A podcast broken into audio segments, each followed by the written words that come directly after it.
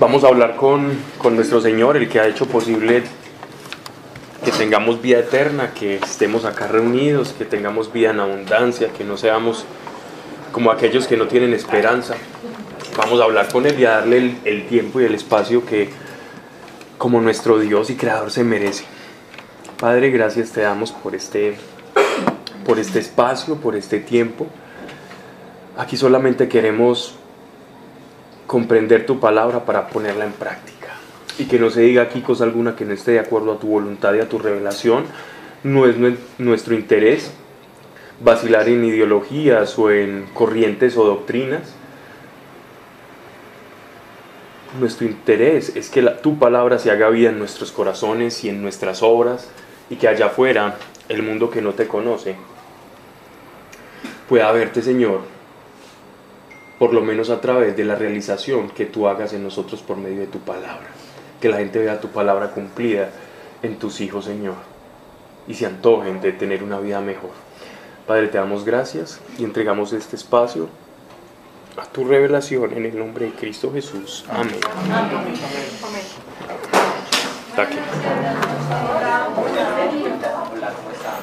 Juan Danilo. Bien.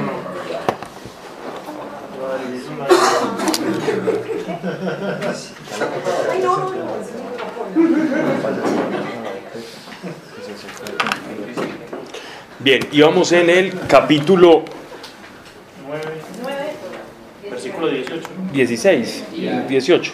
18 cuando me una escama, ¿no? Sí, señor. ¿Qué capítulo? 9. No, 19 no. Íbamos a, em- íbamos a empezar 19, ¿no? Capítulo 19. ¿no? Capítulo 9, Nueve, versículo nueve. 18. Jesús. Sí, no, no, no. Ah, sí, Ya brinco. 9, 9, 19, sí.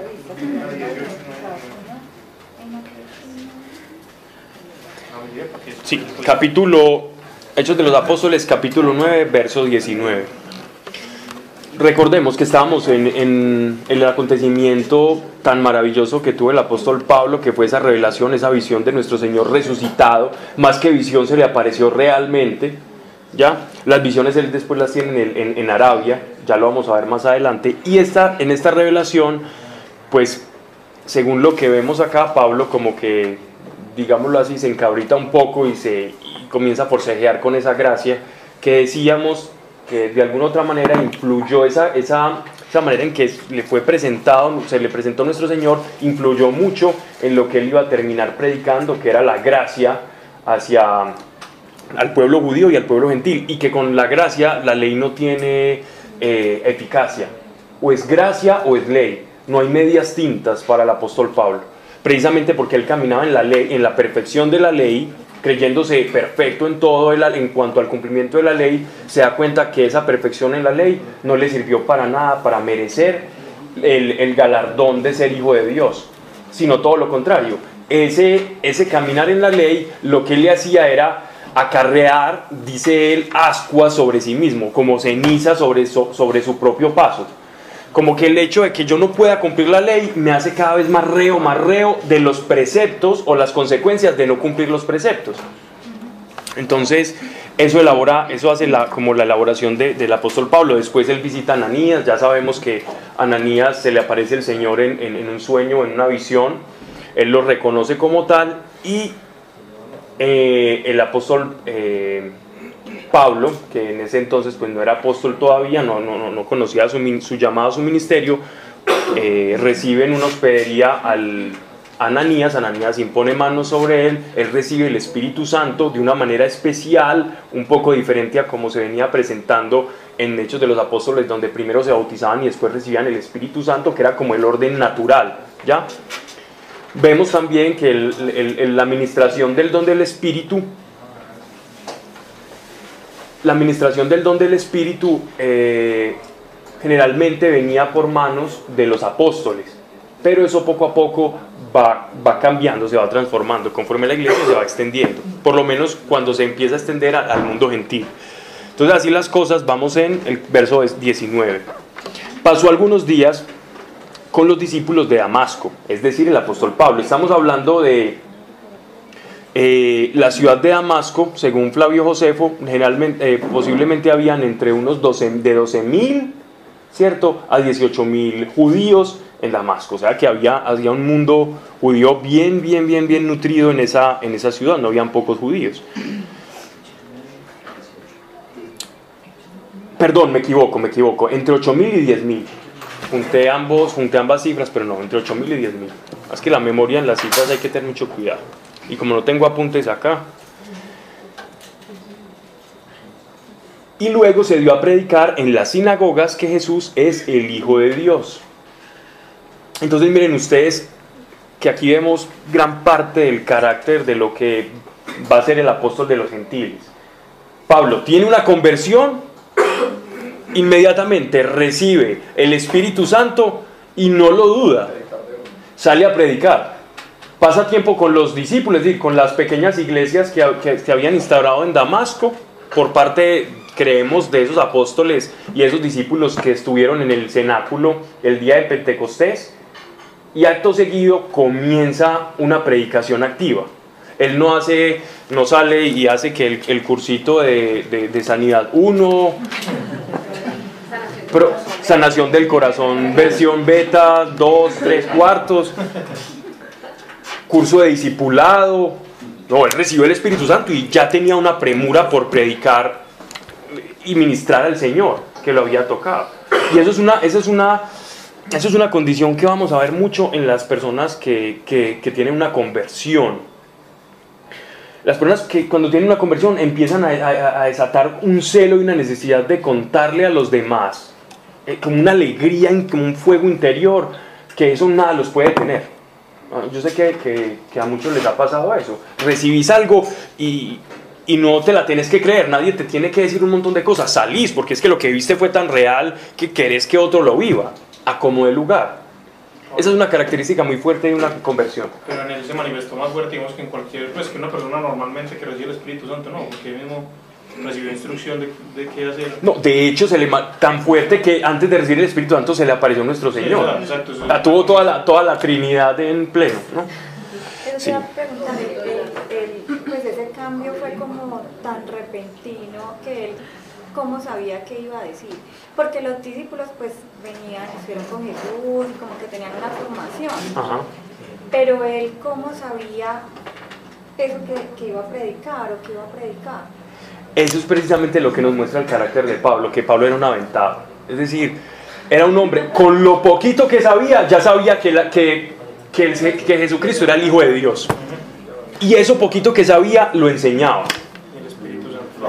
Es que el problema de Pablo, el problema no era de Pablo que sabía poquito mucho, él era un maestro en la ley, pero, pero en, en, la gracia y en Jesucristo sabía muy poco, solo sabía que era el Hijo de Dios y con eso bastaba para evangelizar. Y muchas veces a nosotros nos pasa que queremos que nos, que nos acontezcan un montón de cosas para animarnos a contarle a las personas que, que, Dios existe y que está vivo.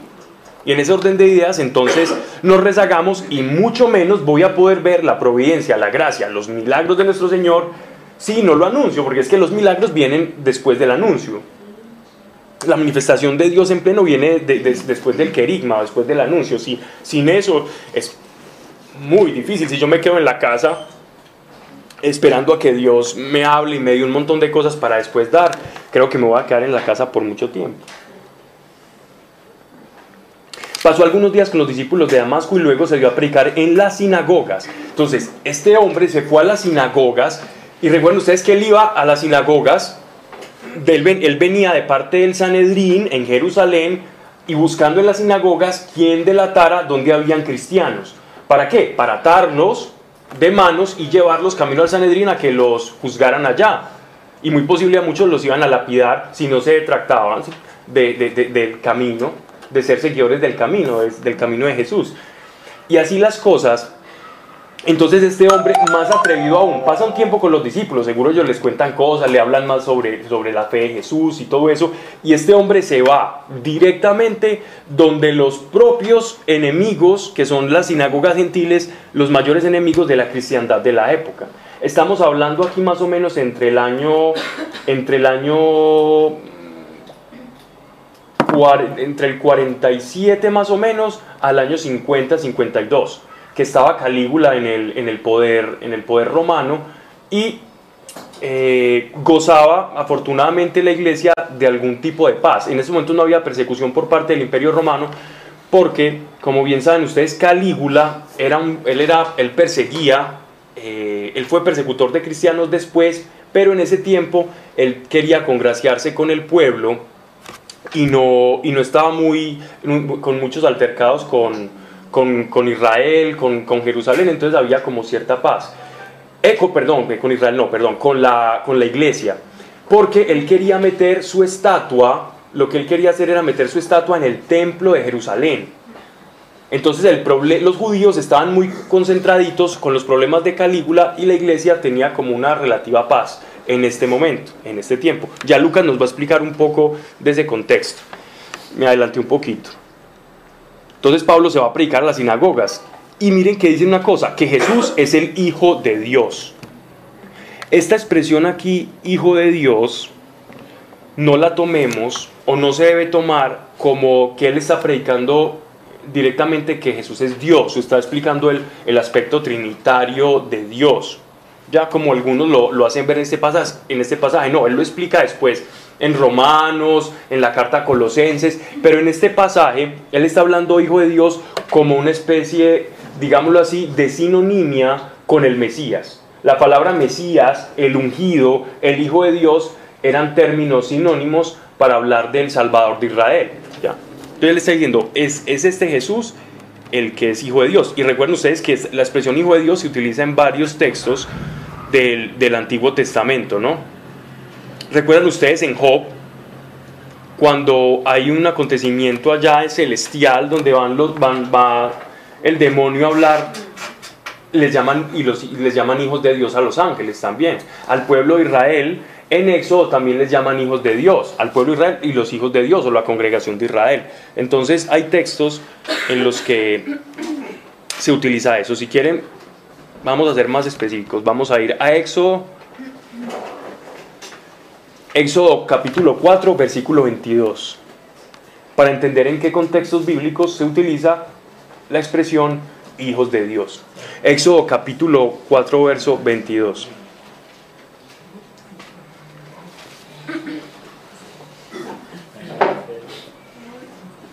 Luego le dirás al faraón, Eso es Pablo muy importante ahí porque 4:22. por lo de, o sea, por los testigos de Jehová, por ejemplo, que se basan en que Jesús es el Hijo de Dios y no es Dios. Uno con esto les podría No, porque este, te- este texto no sirve precisamente para hablar de la divinidad de Cristo, porque el apóstol Pablo simplemente estaba enseñando que él era el Mesías esperado. No, sí, pero Pablo, con respecto a que eh, en el La carta Antiguo Testamento se hable más de hijos de Dios también con respecto a otras personas, porque ellos dicen es que es el Hijo de Dios y dice que es el Hijo de Dios, ¿cierto? Entonces ahí cuando uno ya les puede decir que en el Antiguo Testamento también se habla de hijos de Dios como Quedas otras como, eh, personas, entre comillas, quedas sin argumento. ¿Me estás diciendo? no para decirles a ellos. Para decirles a ellos, usar, el, usar la, la expresión hijos de Dios del Antiguo Testamento no sirve. No. No, no, no. ¿Por qué? Pero sí sirve la carta a los colosenses que ellos siguen y tienen en sus Biblias. La carta a los col- colosenses dice, y donde habita, y en él habita la plenitud, el pleroma de la deidad. No, y en Juan también habla demasiado. Igual, pero es que ellos cambiaron eso. Ah, Ellos cambiaron el, el, Juan. el prólogo de Juan. Y en el principio era el verbo. Ellos cambiaron eso. Bueno, entonces en las Biblias de ellos no vas a ver, la Biblia para el Nuevo Mundo no vas a ver eso. Éxodo capítulo 4, verso 22. Tú irás al faraón, esto dice el Señor. Israel es mi hijo primogénito. Ajá. Entonces le llama a Israel hijo. Ya. Jeremías 3:19, lo voy a leer yo. Yo me dije a mí mismo, los trataré como a mis hijos, les daré una tierra agradable, la tierra más agradecida entre todas las naciones. Pensé que tú me llamarías Padre mío y que nunca me abandonarías, le dice Dios al pueblo, como hijos. Deuteronomio 32, 8. Cuando Dios Altísimo distribuyó las naciones, cuando dividió la raza humana, Él arregló a los límites de las naciones, iguales al número de los ángeles reunidos con Dios. En esta traducción aquí no lo tengo, pero aquí sería iguales al número de los hijos de Dios. ¿Cierto? Aquí en esta traducción no está, porque estoy leyendo otra en paralelo. Por ejemplo, en el Salmo 89, 7 también se habla de los hijos de Dios y en Job 1.6 también. En algunas Biblias no está la expresión que está desde el hebreo que dice hijos de Dios y de antemano ya ponen ángeles. Entonces ustedes me dicen, "Ah, pero en esta no dice hijos de Dios, dice ángeles, porque se da a entender que es ángeles, pero la expresión en hebreo es directamente hijos de Dios. ¿Ok? Entonces, Pablo en este, en este momento no está, no está defendiendo la, la divinidad de nuestro Señor con las sinagogas, ¿cierto? Porque eso sería una piedra, un zapatazo para los judíos, un escándalo terrible. Bien. Y cuantos le oían quedaban fuera de sí diciendo, ¿no es este el que en Jerusalén perseguía a cuantos invocaban este nombre y que a esto venía aquí para llevarlos atados a los sumos sacerdotes? Pero Saulo cobraba cada día más fuerza y confundía a los judíos de Damasco. Esta confusión viene, yo creo que en, principio Pablo no lo aprenden tan rápido, precisamente porque eh, era más como, como, como el estupor que les generaba él, como el asombro que les generaba el apóstol Pablo a los, a los judíos, que primero ellos se demoraron en digerir, hey, ¿este, ¿este qué le pasó? Pues Este era el que venía aquí con, con el Sanedrín lo manda y ahora nos está queriendo convencer pues de todo lo contrario.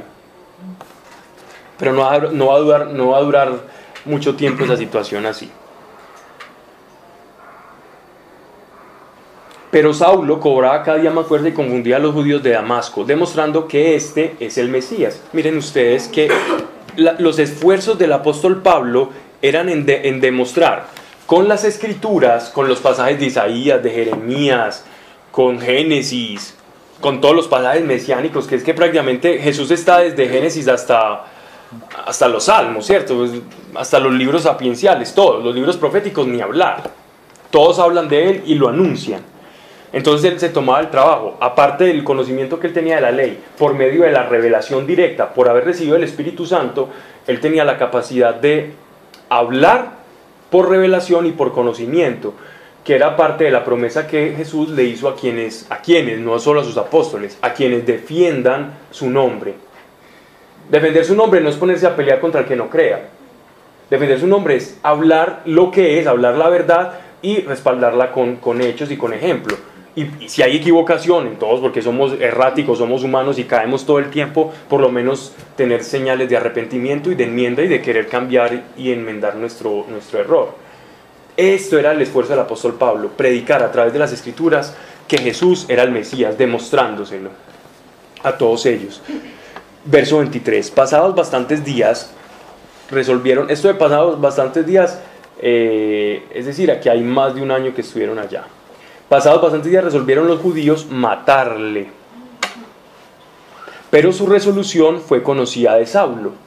No sabemos cómo la conoció, posiblemente algunos hermanos de las sinagogas que ya estaban comenzando a tener una conversión y que seguían asistiendo a las sinagogas, se enteraron de toda esa estratagema para aprenderlo y le, le avisaron, o una revelación del Espíritu, no lo sabemos.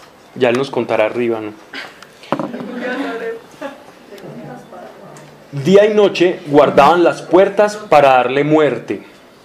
Damasco, ciudad amurallada. Pero los discípulos, tomándole de noche, lo bajaron por la muralla, descolgándole en una es- espuerta. O canasta o cesta. ¿Cómo llaman eso? Espuerta, canasta, cesta. Puertas. Sí, puertas. Mano, es que- que hay- Esa era muy normal, era muy normal eh, en la época, recuerdan ustedes cuando estábamos estudiando José, ¿se acuerdan? El libro de José. ¿No se acuerdan, Mariani? No sé si estaba. No, María no estaba. ¿Recuerdan cuando, cuando los judíos llegaron encabezados por José a las murallas de Jericó? Sí. ¿Dónde era que vivía Ra, Ra- la meretriz? Jericó. ¿Dónde era que vivía? Ella vivía en una, en una, en una casita contigua a la, Muralla. a la muralla. Y es que era muy normal en ciertos barrios que las casas eran adyacentes. Es decir, la, la muralla era parte de, una, de un muro de la casa. La construían sobre muralla. O sea que en una invasión eran las que más sufrían. Por lo que uno más o menos puede entender que este tipo de casas, que este tipo de casas son casas periféricas o casas de, de- de pocos recursos, porque en un asedio eran las que más iban a sufrir. Pero, eran como también por vigilancia, ¿o no? Pues, Eh, no, no, no, para eso estaban las garitas. las torres. Ajá. No, antes en, en tiempo de guerra eran las primeras que caían. Pero Marco ya tuvo pues acceso como para meter a esta gente y todo. Ahí vivía alguien Más que las recostaban contra las murallas, las construían recostadas contra la... O sea, se Puede- valían, se se valían de, todo el- de toda la muralla para que eso, entre comillas, fuera como una una pared, pared, pues. Sí, usaban la, la muralla de pared, sobre todo cuando las ciudades crecían.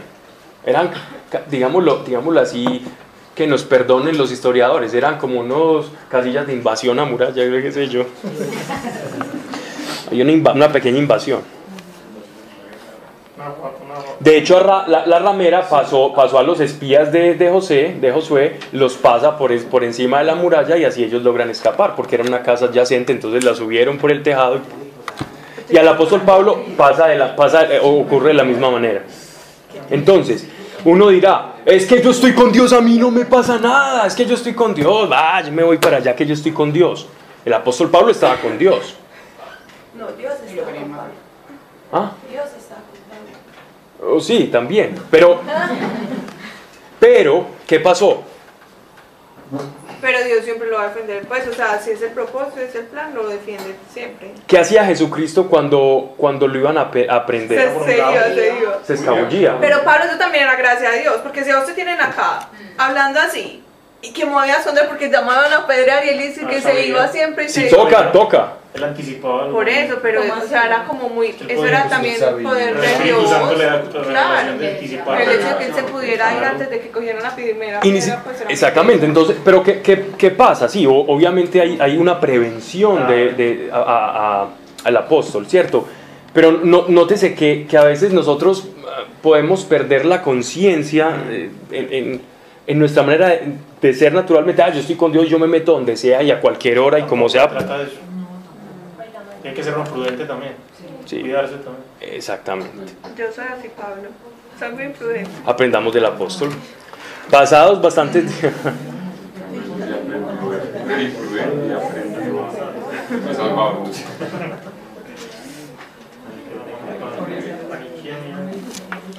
Dios siempre nos, nos puede salvar de manera sobrenatural. Dios, Dios actúa de manera sobrenatural. Sin embargo, eh, La de la, prudencia, la prudencia, la prudencia es un don, ¿no? Bonito que el Espíritu Santo le diga que no se meta un barro de maleantes para uno ir a Exactamente. de que Dios lo manda. Pero los discípulos tomándole de noche lo bajaron por la muralla descolgándole de una puerta. Listo, perfecto.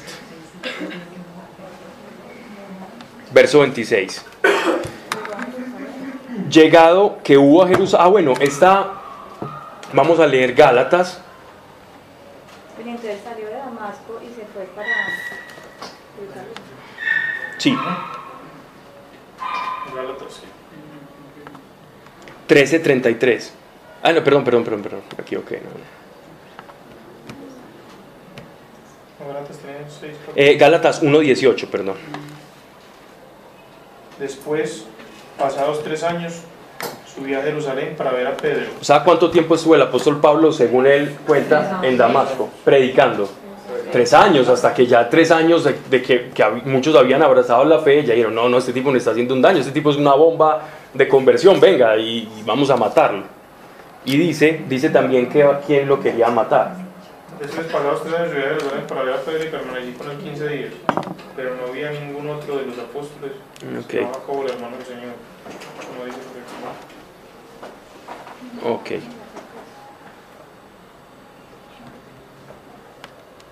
Lo hice adelante, lo hice aquí adelante. Pasados bastantes días resolvieron los... Ya, estoy repitiendo acá. En otro capítulo. ya. Sí. Llegado que hubo a Jerusalén, quiso unirse a los discípulos, pero todos le temían, no creyendo que fuese discípulo.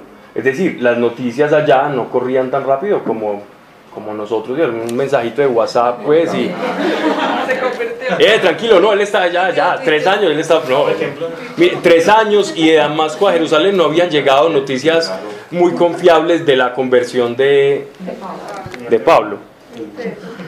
Y para eso él se va a valer de, un hombre que es llamado Bernabé.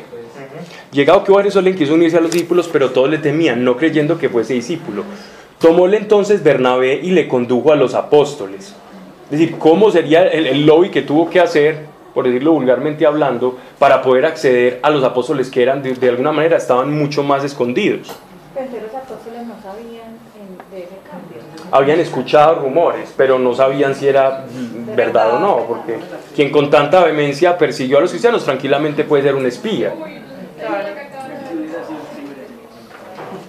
capítulo 9, 23. Tomóle entonces Bernabé y le condujo a los apóstoles. Bernabé, si, si era conocedor, Bernabé era de Chipre y el apóstol Pablo parecía que lo conocía de alguna manera, parece que generan como una empatía porque eran, eran conocidos. Y le condujo a los apóstoles a quienes contó como en el camino había visto al Señor, que le había hablado y como en Damasco había predicado valientemente el nombre de Jesús. Entonces, Bernabé, una persona convertida, es decir, un cristiano, un creyente, que gozaba de prestigio dentro de la iglesia primitiva. Y ese prestigio hizo de alguna u otra manera que fuera el apóstol Pablo tuviera acceso a los, a los apóstoles, a los, a los protoapóstoles o a los llamados pilares. Bueno, vamos a ver, eh, ahí sí, vamos a ver Gálatas, capítulo del 1.17 al 1.19 donde él, él explica que aquí nos están hablando de una manera muy genérica, como si él hubiera hablado con todos los apóstoles, pero el apóstol Pablo no habló con todos los apóstoles, solamente pudo hablar con Santiago y con Pedro. A los otros no los encontró, ya estaban seguramente en sus viajes misioneros. Eh, voy a leerlo yo.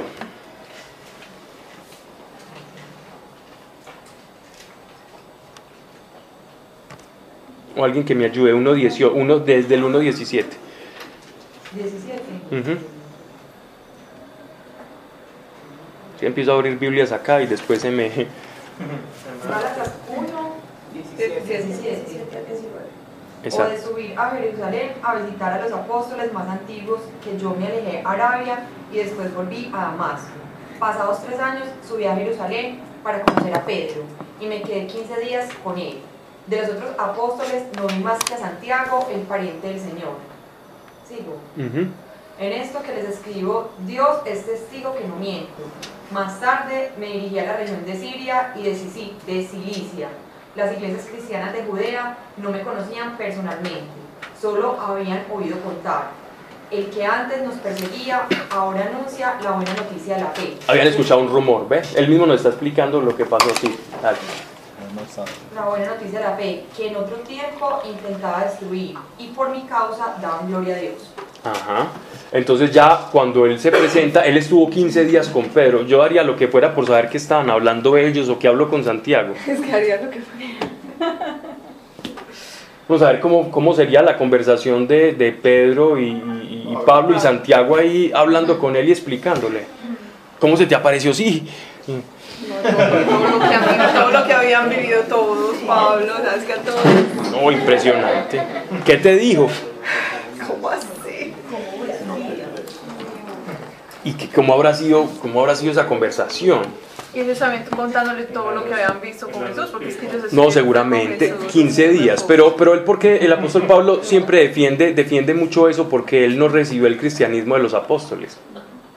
Él lo recibió. A él no lo evangelizaron los apóstoles, a él lo evangelizó el Señor. A los apóstoles también. No, no, los apóstoles no. Él recibió el evangelio. ¿Qué es evangelizar? Evangelizar no es enseñar e instruir. Evangelizar es recibir la buena noticia. Y solo hay una buena noticia. ¿Cómo así, Pablo? Pero a, ellos- a los apóstoles los instruyó Jesús estando vivo. Ah, a los- a ellos también, sí, claro. Claro. No, No, igual muy distinto. Por eso, pero, pero pues la, la cosa más. No, ¿cuál de las dos es más tesa? ¿Vivo o muerto? Pues las dos. No, resucitado. muerto no. Resucitado, mira. Mira cómo es, caminando y el directamente. Entonces, tres años. En Arabia. ¿Qué es el evangelio, Marta? Examen. Vamos a decir. Vea Pablo. No, no, no, te estoy preguntando, de verdad. El evangelio,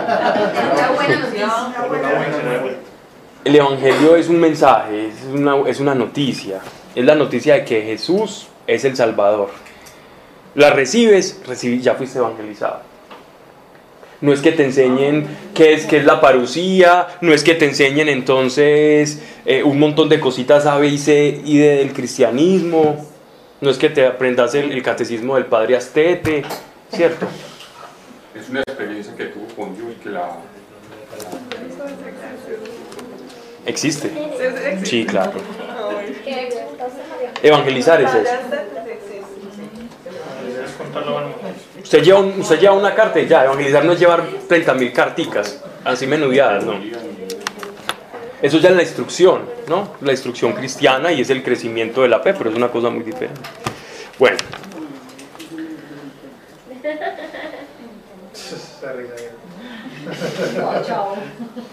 perverso. estaba con ellos yendo y viniendo dentro de Jerusalén, predicando con valor el nombre del Señor y hablando y disputando con los helenistas. Pablo, pero ibas a decir algo de los tres años. ¿Cómo? Ibas a decir algo de los tres años.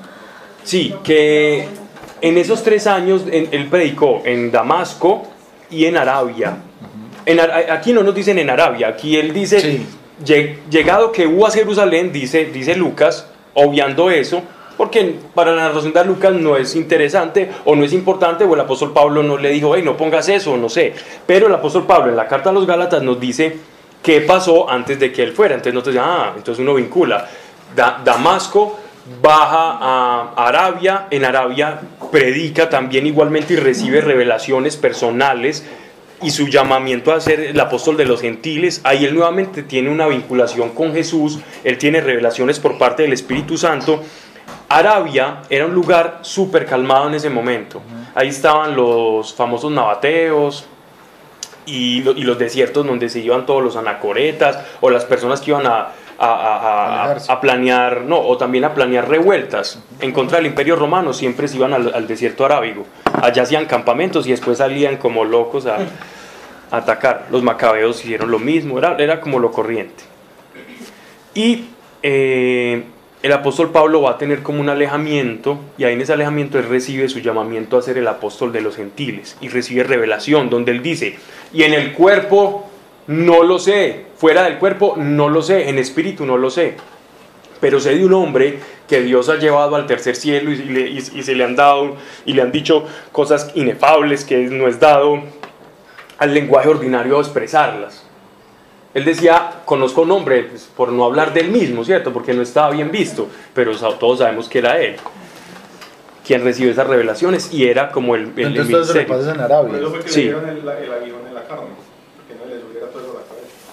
Sí, porque el hombre, el hombre tenía un conocimiento, una revelación muy, una muy grande. relación muy grande. Subir a la. Bien, soberbia. Estos helenistas, estos helenistas son precisamente los de las sinagogas eh, judías, ¿cierto? Son los de las sinagogas, eh, sinagogas judías. Pero sabiendo esto, los hermanos le llevaron a Cesarea y de allí lo enviaron a Tarso.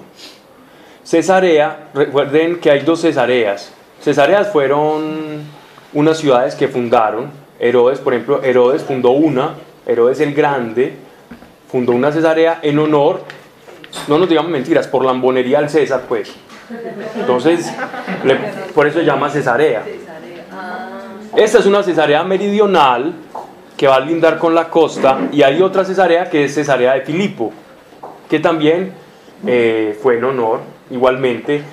Ellos se querían congraciar con el imperio romano para no perder poder y les construían templos, les construían cosas, ciudades con el, con el nombre de ellos y por eso se llama Cesarea. Y de allí lo enviaron a Tarso. Tarso precisamente es el lugar de nacimiento del apóstol Pablo.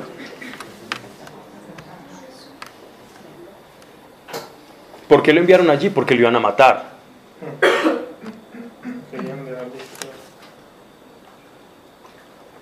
No le dijeron, tranquilo, usted es apóstol de los gentiles, usted va con Dios, no se preocupe. Pero en la misma, ti- en la misma tierra de él lo iban a matar.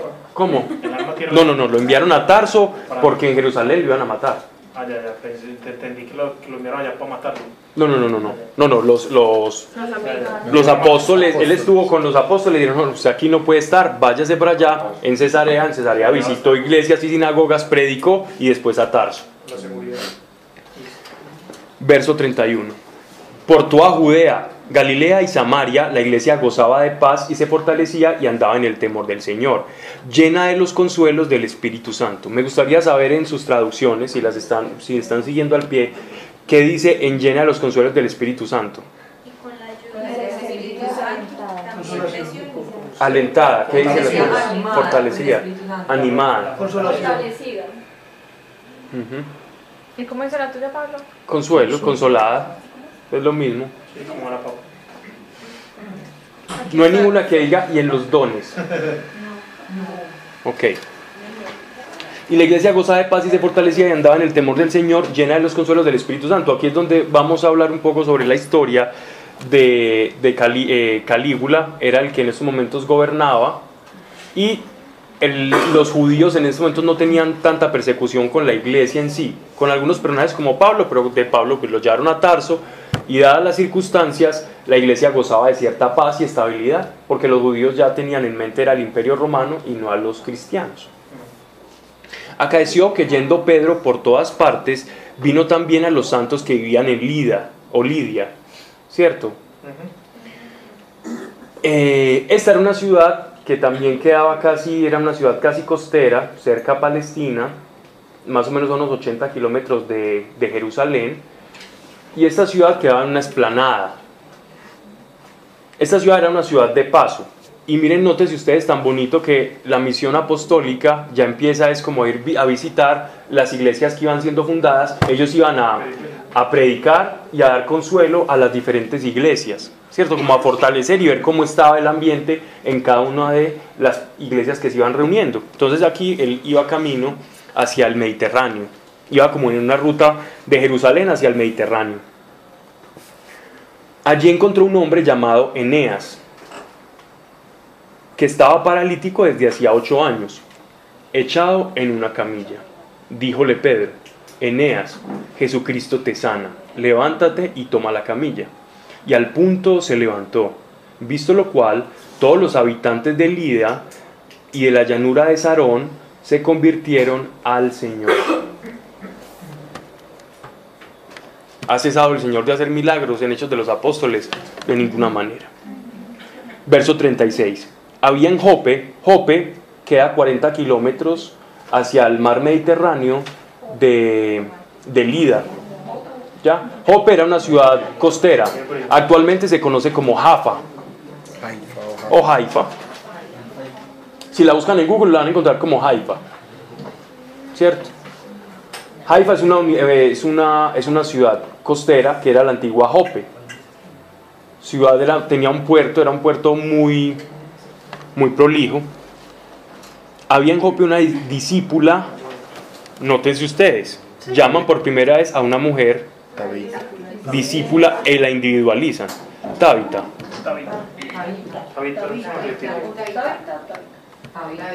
Dorcas.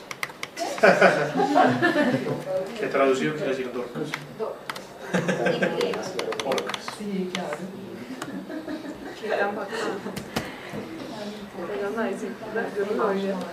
Es la primera vez que se utiliza para individualizar una mujer como discípula, ¿cierto? Pero, ¿cómo se referían a la pero María Magdalena no te lo venía No nada. Pero nunca, pero no, no decían eso. Venía siendo sí, pero es la primera vez que dicen. Pablo. Ah, ya, es que lo anuncian. Ajá. Bueno, que dicen algo de ella y Pablo. Sí, mucho. Ah, listo. Había en Jope una discípula llamada Tabita, que quiere decir Dorcas. Esta es una traducción griega. Esta era una mujer que tenía dos nombres. Tenía su griego, su nombre latino y su nombre griego. Tenía tres nombres, ¿cierto? Esta es Gacela, significa Gacela. Esa se puede traducir en, si la vamos a leer en hebreo, que es la traducción, sí, en hebreo que es el nombre original, se diría como eh, Sevilla, como Sevilla, como mm, con TZ al principio, ¿cierto? Esa sería como la manera original. Pero como Lucas, recuerden que Lucas a quién les escribe? A los A los griegos. Entonces él hace esa aclaración de este nombre porque era un nombre que los lectores griegos no iban a entender, entonces por él dice, es Dorcas. En griego ustedes la, conocen, la conocerían como Dorcas. Él hace como la, la aclaración. Era rica en buenas obras y en limosnas. Era rica en buenas obras y en limosna. Miren, miren la riqueza. ¿Cómo, ¿Cómo concibe Lucas la riqueza? En la, en- en- Material.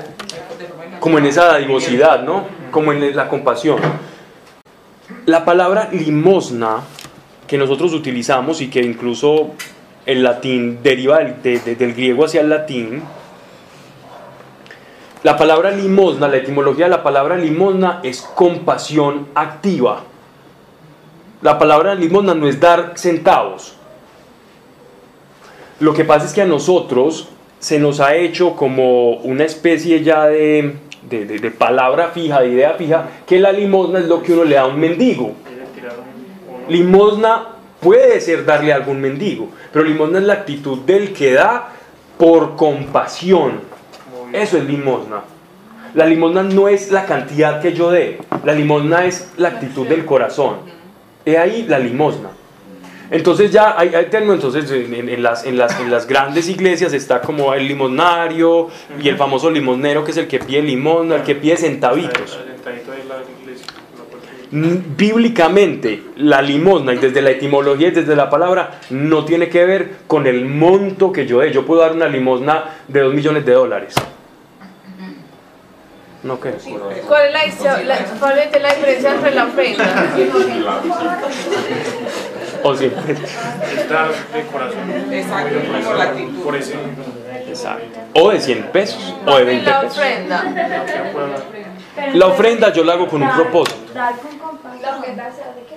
Dar con un propósito. Con propósito.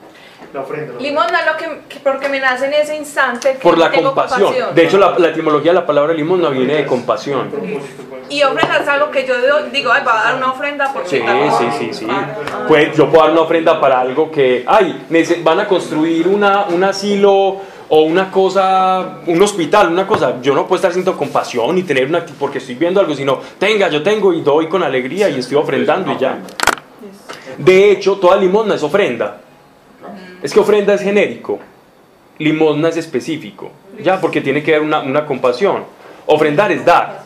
O- o- o- Yo ofrendo es doy, yo doy. ¿Cierto? Yo ofrezco. Ofrenda, ofrecer.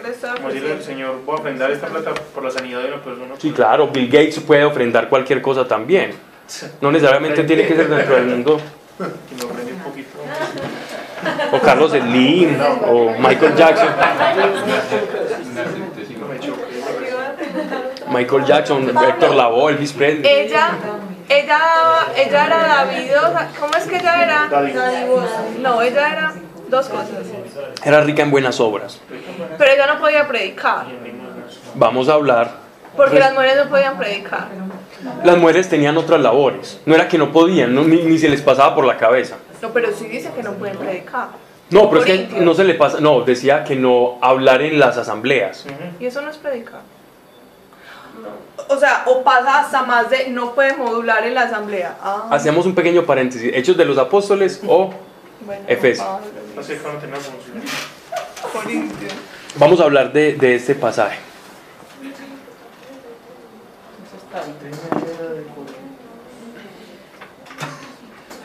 Sucedió pues en aquellos días que enfermando murió. Y te va a responder, no creas que no vamos a hablar de eso. Y lavada la colocaron en el piso alto de la casa. Lavada quiere decir todo el cortejo fúnebre que hacían los, con los ungüentos judíos, que no eran pocos y se tenía que esperar tres días, ¿cierto? Pero para esos tres días se le untaban una cantidad de cosas que podemos ver en el Evangelio de Mateo, en el de Marcos, ¿cierto? Los tipos de ungüentos que hacían. Incluso los, eh, los metían en las, cata- en las catacumbas de pie. Para preservar el cabello. No, no era para preservar, era por, por la res- los que creían en la resurrección. No. Llegara Imposible cremar. No existía cremación, no. Era por la, pues que la resurrección como para estar listo, ok. para estar listo en la resurrección y aparte de todo por los huesos, ¿cierto? Porque la- los huesos iban a ser carne como en, lo- como en el profeta Ezequiel y entonces ellos estaban preparados para eso. Y habían otros pues, que, que se daban sus libertades como en todo, ¿no? Entonces, colocaron en el piso de la casa. Está Jope próximo a Licia. Y sabiendo los discípulos que se hallaba, que hallaba allí Pedro, le enviaron dos hombres con este ruego, no tardes en venir a nosotros. Se levantó Pedro, se fue con ellos y luego le condujeron a la sala donde estaba y le rodearon todas las viudas que lloraban, mostrando las túnicas y mantos que en vida les hacía Dorcas. Entonces vea pues, buenas obras, no solamente las limosnas, las buenas obras de esta mujer era que atendía directamente a las mujeres de la población, de dos de las poblaciones eh, más desfavorecidas del pueblo de Israel, que eran las viudas. Entonces era una mujer que les hacía mantos, que les cosía y les tejía a las mujeres que ya no podían sostenerse porque no tenían el pater familia que las iba a dar la manutención. Entonces era una mujer que la querían mucho le estaban llorando todas, todo ese cuerpo de viudas. Hay algo bien interesante y es que en la iglesia primitiva se empezó a desarrollar como una especie de ministerio para las viudas. Las viudas llegaban a las iglesias, se juntaban y hacían una función dentro de la iglesia. Eso lo sabemos por la carta del apóstol Pablo a Tito. Vamos a leer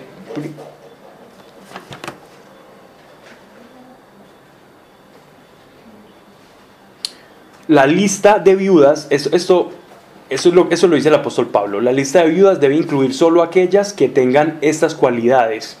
Es decir, para pertenecer a ese ministerio de las viudas. En este momento todavía no existe ese ministerio, nos están hablando de unas viudas piadosas que se juntaban con esta mujer y ella las atendía. La lista de viudas debe incluir solo aquellas que tengan estas cualidades. Tener por lo menos 60 años de edad y haberle sido fiel a su esposo. Debe ser conocida por hacer el bien, por ejemplo, cuidar bien a sus hijos, recibir a otros en su casa, servir a los creyentes necesitados, ayudar a los que están atravesando dificultades y dedicarse a las buenas obras. Eso era, el requisito para ser parte de ese grupo de mujeres. Siempre mujeres probadas, ¿no? Pedro los hizo salir fuera a todos y puesto de rodillas oró. Luego, vuelto al cadáver, dijo, Tabita, levántate. Abrió los ojos y viendo a Pedro, se sentó. Enseguida le dio éste la mano y la levantó. Y llamando a los santos y a las viudas, ¿por qué separan aquí santos y viudas? Que algunas personas ven esto como, como grotesco, pues como muy fuerte. No, simplemente era para diferenciar que habían personas de la iglesia y las que la querían mucho, no más, para hacer una diferenciación, para que uno pueda leer e imaginarse todo lo que está aconteciendo allí. No era por ningún proceso ahí maluco, eh, ay, por- no, no, no. Discriminatorio sí, en el sentido que está Pues sí, separado. no, no, pero no. No, No malo. No en el sentido de ofensivo, No, ¿cierto? como lo entiende la gente. Pablo, Dios no deja resucitar a nadie. Ah, No has orado por resurrección. ¿sabes que sí? Sí. Sí, claro. Y. Ahí resucitado antes. Seguimos esperando a que el Señor lo haga. Ah, bueno. No, el padre Darío Betancourt, ¿cierto, man? Con la indiecita, en Guatemala. No es que yo voy a resucitar muertos. Pues Dios a través de mí. Amén. Porque acá les, los, los denominan ya santos de entrada, o la concepción de santos actual con la de la época de Sí, acordate que ya habíamos hablado de esa, de esa eh, esta es la segunda vez que en Hechos de los Apóstoles llaman santos. Ya, ya el apóstol ya, nos, ya le había llamado santos a los, a los creyentes. Santos en el sentido bíblico y en el sentido hebreo de la palabra es apartados para Dios. Entonces, ¿qué es la iglesia? Dios llama un montón de personas y los hace su pueblo y los aparta, los separa para sí. Eso es santo.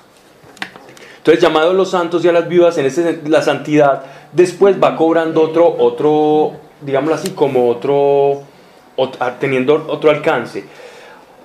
Igual que la limosna. La palabra limosna para nosotros es chichiguas a un pordiosero, ¿cierto? Y la palabra santos es una persona inmácula, con el efluvio luminoso, mirando hacia el infinito en una estampita, que no se equivoca y no erra en absolutamente nada. Y nos han hecho ver que, que es algo como inaccesible. No, Dios solo le, le habla a los santos, pero a ese tipo de santos. Nosotros estamos en, en la escala social de Dios tan por debajo que entonces nosotros tenemos que arrebatarles a ellos algunas bendiciones porque nosotros no podemos ni mirar ni de reojo a Dios. Entonces se nos ha transformado la palabra santo en algo tan, tan, tan, tan inalcanzable que perdemos el sentido de lo que aquí es, de lo que se nos está diciendo. Aquí santo es toda la iglesia, es la congregación, es todo aquel que Dios apartó. Dios apartó a quienes? A pecadores. ¿Para qué? Para santificarlos, que eso es otra cosa. La santificación es un proceso de todos los días. Eso te iba a preguntar, Pablo. Santos somos santos todos. los apartados, pero estamos todos llamados a, llamados a ser santos. No, A la santidad. no a ser santos. A la santidad, es que santos ya lo somos. Ah. A la santidad es diferente. La santidad, mira que es acción. Continuo. Santos es un hecho ya. Ya, a los santos. Aquí entro, cuando él dice que a, lo- a los santos de Corintio, en Corintio habían unas joyitas. Y él le dice a los santos, ¿cierto? Y a los santos dispersos por el mundo y a los santos en, las, en todas las iglesias. Él no se está refiriendo a los santos, es decir, al que se porte mejorcito de allá de Galacia, al que se porte mejor, al que esté más así, no, al- no. todos son Es santos. que ese es un error muy grande, Pablo, La también santidad. de la religión, porque... No es error de la religión, perfecto. no es error de la religión, es error de las personas que no indagan en su fe. Es, el- el- es error en no indagar en la fe. Pero Pablo, el hecho de que santifiquen una persona, Ah, pero es que ya estamos hablando de la canonización, eso es diferente. bueno, Pablo, pues somos santos desde el momento que aceptamos a Cristo, desde antes incluso. Sí, pa- para nosotros desde que aceptamos a Cristo, para Dios desde antes. No, no es complicado, no tiene nada complicado, es todo, antes todo lo contrario, es lo más fácil del mundo. Porque es la, la canonización es una persona que fue probada en la fe a través de muchos testimonios y se les llama y se les hace el proceso de canonización, ¿cierto? Y se les declara santos o personas confiables dentro de la fe y que sus escritos están conforme a la doctrina y sus hechos lo demostraron como personas o avatares de la fe. El problema es que nos, la, la geografía, que son aquellos que se dedicaron a escribir de los santos, nos, nos los hicieron tan inalcanzables que a todo el mundo todo el mundo veía y decía, ah, no, esto es para otra gente, esto no es para mí, esto no es para mí, esto no es para mí, esto no es para mí. Y la iglesia se fue quedando en que esto no es para mí, ellos por allá, pues, ciudadanos de los cielos de primera categoría y ciudadanos de quinta categoría. Y por ejemplo, entonces eso que, ay, récele al santo de tal cosa, de no sé qué, de no sé qué. A ver, la iglesia nunca dice, la iglesia, estoy hablando del, de- de- del catecismo católico, prohíbe rezarle a los santos. Prohíbe rezarle a los santos. ¿Ustedes sabían eso? El catecismo de la iglesia católica prohíbe rezarle a los santos. Exacto. Exacto. Exacto. Ellos dicen. Es lo que, pero el problema es que la, la- la devoción popular ha afectado mucho a la iglesia y la- las personas creen que la devoción popular es lo que dice la iglesia y se llenan la boca diciendo esto es lo que dice la iglesia y no es lo que dice la iglesia, ¿cierto? Y no es lo que dice la iglesia. Entonces uno dice, ah, es que esos católicos, hombre, esos católicos no, hay gente que tiene devociones populares, ¿cierto? Gente que tiene devociones populares que la iglesia ha intentado depurar mucho. En México sobre todo es una cosa terrible.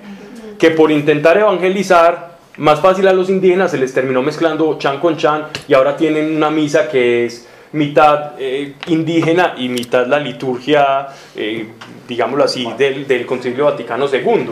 Entonces tienen una mezcolanza y ya no saben qué es con qué y ya el problema es cómo decirles que esto no es así. Entonces toca decirles de a poquito. ¿Y cómo les van diciendo de a poquito a las personas que eso no es así? Si ustedes se dan cuenta, las iglesias actuales, no las de antaño, las actuales no tienen estatuas de santos. Vaya, mire la ermita de Jesús, vaya, miren las nuevas construcciones, no tienen santos, porque eso fue una orden del Vaticano hace mucho tiempo. ¿Para qué? Para irle depurando al pueblo la devoción popular. El hecho de irle a tocar la, la estatuica ya, que es de esos pies ya, qué pecado. Pablo, pero, Paulín, Paulín, pero, ¿Cómo? sí se permitió, la iglesia lo permitió. Sí, claro, y no, pero... y no solo, pero, pero el gran problema ahí es que están quitando los santos, pero de todas maneras los sacerdotes al día de hoy siguen insistiendo en las oraciones delante de los santos. Entonces es como algo bien contradictorio. Sí, pero, pero depende delante de los santos en qué sentido.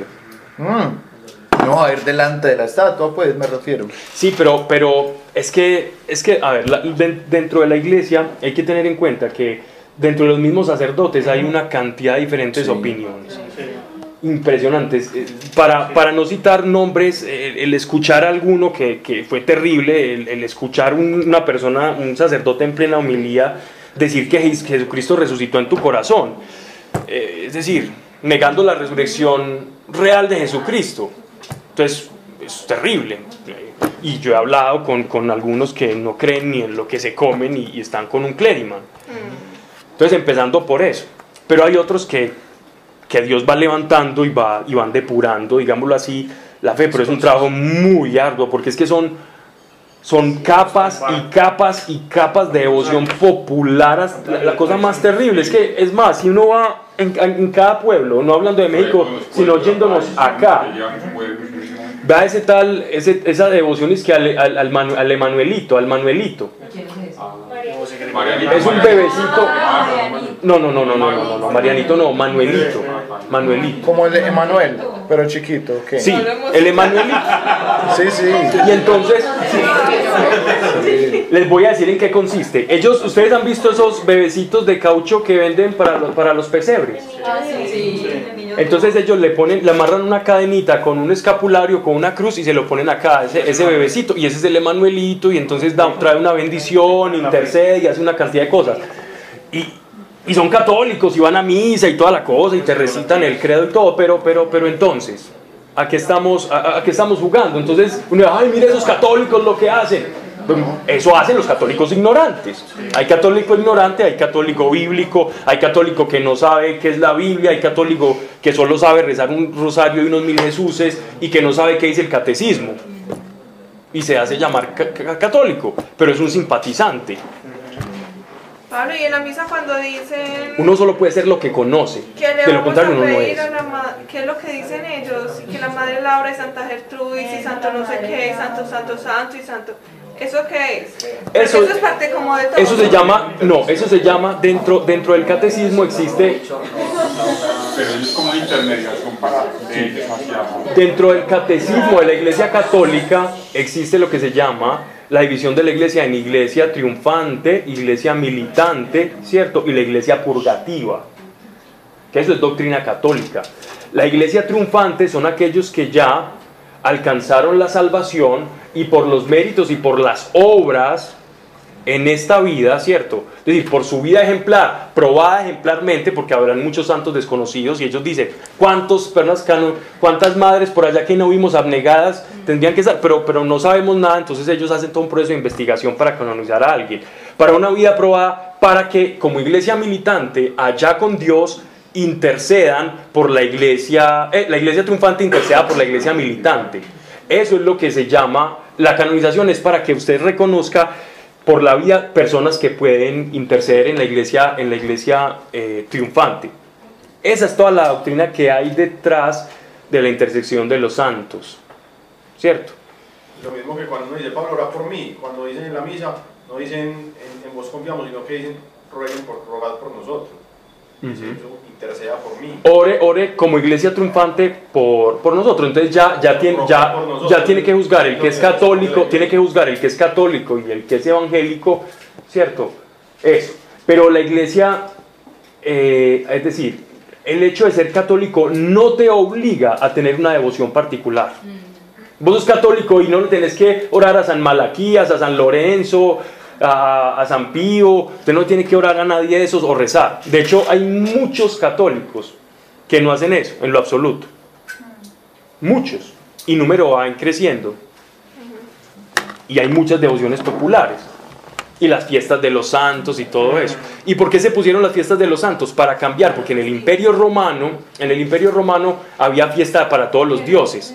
Y en la mentalidad romana, para evangelizarlos, ellos usaron muchas cosas de ese tipo para ir cambiando esos paradigmas de, de digámoslo así, esa mentalidad romana. Que después eso se va creciendo y se va creciendo y se va creciendo como una bola de nieve y puede traer muchas cosas, como en el caso de México, que el sincretismo llega a unos niveles en que eso ya no es cristianismo, eso uno no sabe qué es, uno, si es chamanismo o es cristianismo, uno no sabe.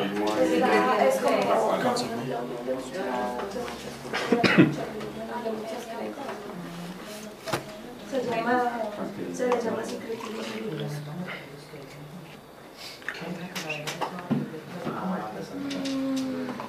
de hasta inventar cosas que no existieron, ¿cierto? Entonces, no te hace más católico o menos católico el hecho de que tengas una devoción hacia un santo. Pablo, yo tengo una pregunta. Entonces, si, por decir, bueno, los católicos dicen eh, de la intercesión y de la intermediación, entonces yo quiero entender porque en 1 Timoteo 2.5 dice que solamente hay un mediador. Solo O sea, Jesucristo, solo hombre. Solo hay, solo hay un Dios, solo hay un mediador entre Sí, Dios y los hombres. porque en ese pasaje específicamente él está hablando del pacto del sumo sacerdote de Melquisedec, de la misma orden de Melquisedec, de la carta a los hebreos. Él está hablando de solamente nosotros tenemos un sumo sacerdote y no hay otro más. Pero, por ejemplo, eh, yo algunas veces a, a personas, en, digámoslo así, como en, en mi vida diaria, yo le digo, hey, vení, eh, Sebastián, Alejo, hacía una oración por mí donde yo le citara a Alejandro Timoteo, yo le diría, "Ay, solamente un mediador, ¿por qué vas a orar por mí? Porque como iglesia nosotros somos mediador, nosotros siempre vamos a ser intermediarios. De hecho, cuando nosotros hacemos una oración por alguien, estamos siendo intermediarios. Siempre vamos a ser intermediarios. Como un mensajero, ¿qué es? Un intermediario. Y nosotros somos mensajeros y portadores. En ese caso específico se está refiriendo al reino, ¿no? Está refiriendo al, al único sacerdote, el sacerdote, el sacerdote real. Nadie, ningún apóstol, ni la Santa Virgen, ni, ni- ninguno, ningún, ni ningún profeta puede ser, digámoslo así, puede ejercer ese sacerdocio, solamente Cristo. Como mediación de salvación. Exactamente. Como sumo sacerdote. De la misma orden, solamente hay uno. Un Adán, un sacerdote.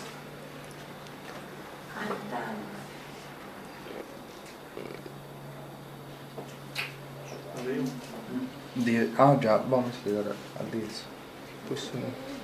Y puesto de rodillas, oró. Luego, vuelto al cadáver, dijo: Tabita, levántate. Abrió los ojos y viendo a Pedro, se sentó. Enseguida le dio este la mano y le levantó. Y llamando a los santos y a las viudas, se le presentó piba. Se hizo este público por Tosio y Jope, y muchos creyeron en el Señor. Pedro permaneció bastantes días en Jope, en casa de Simón el curtidor. Pedro permaneció bastantes días en Jope, en casa de Simón el curtidor. Un curtimbre.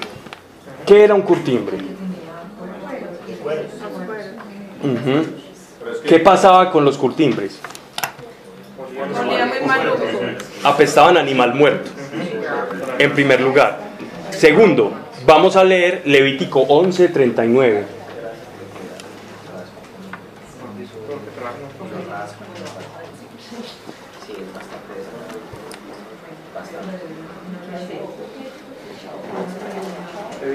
Levítico, ¿qué pone? Levítico 11:39.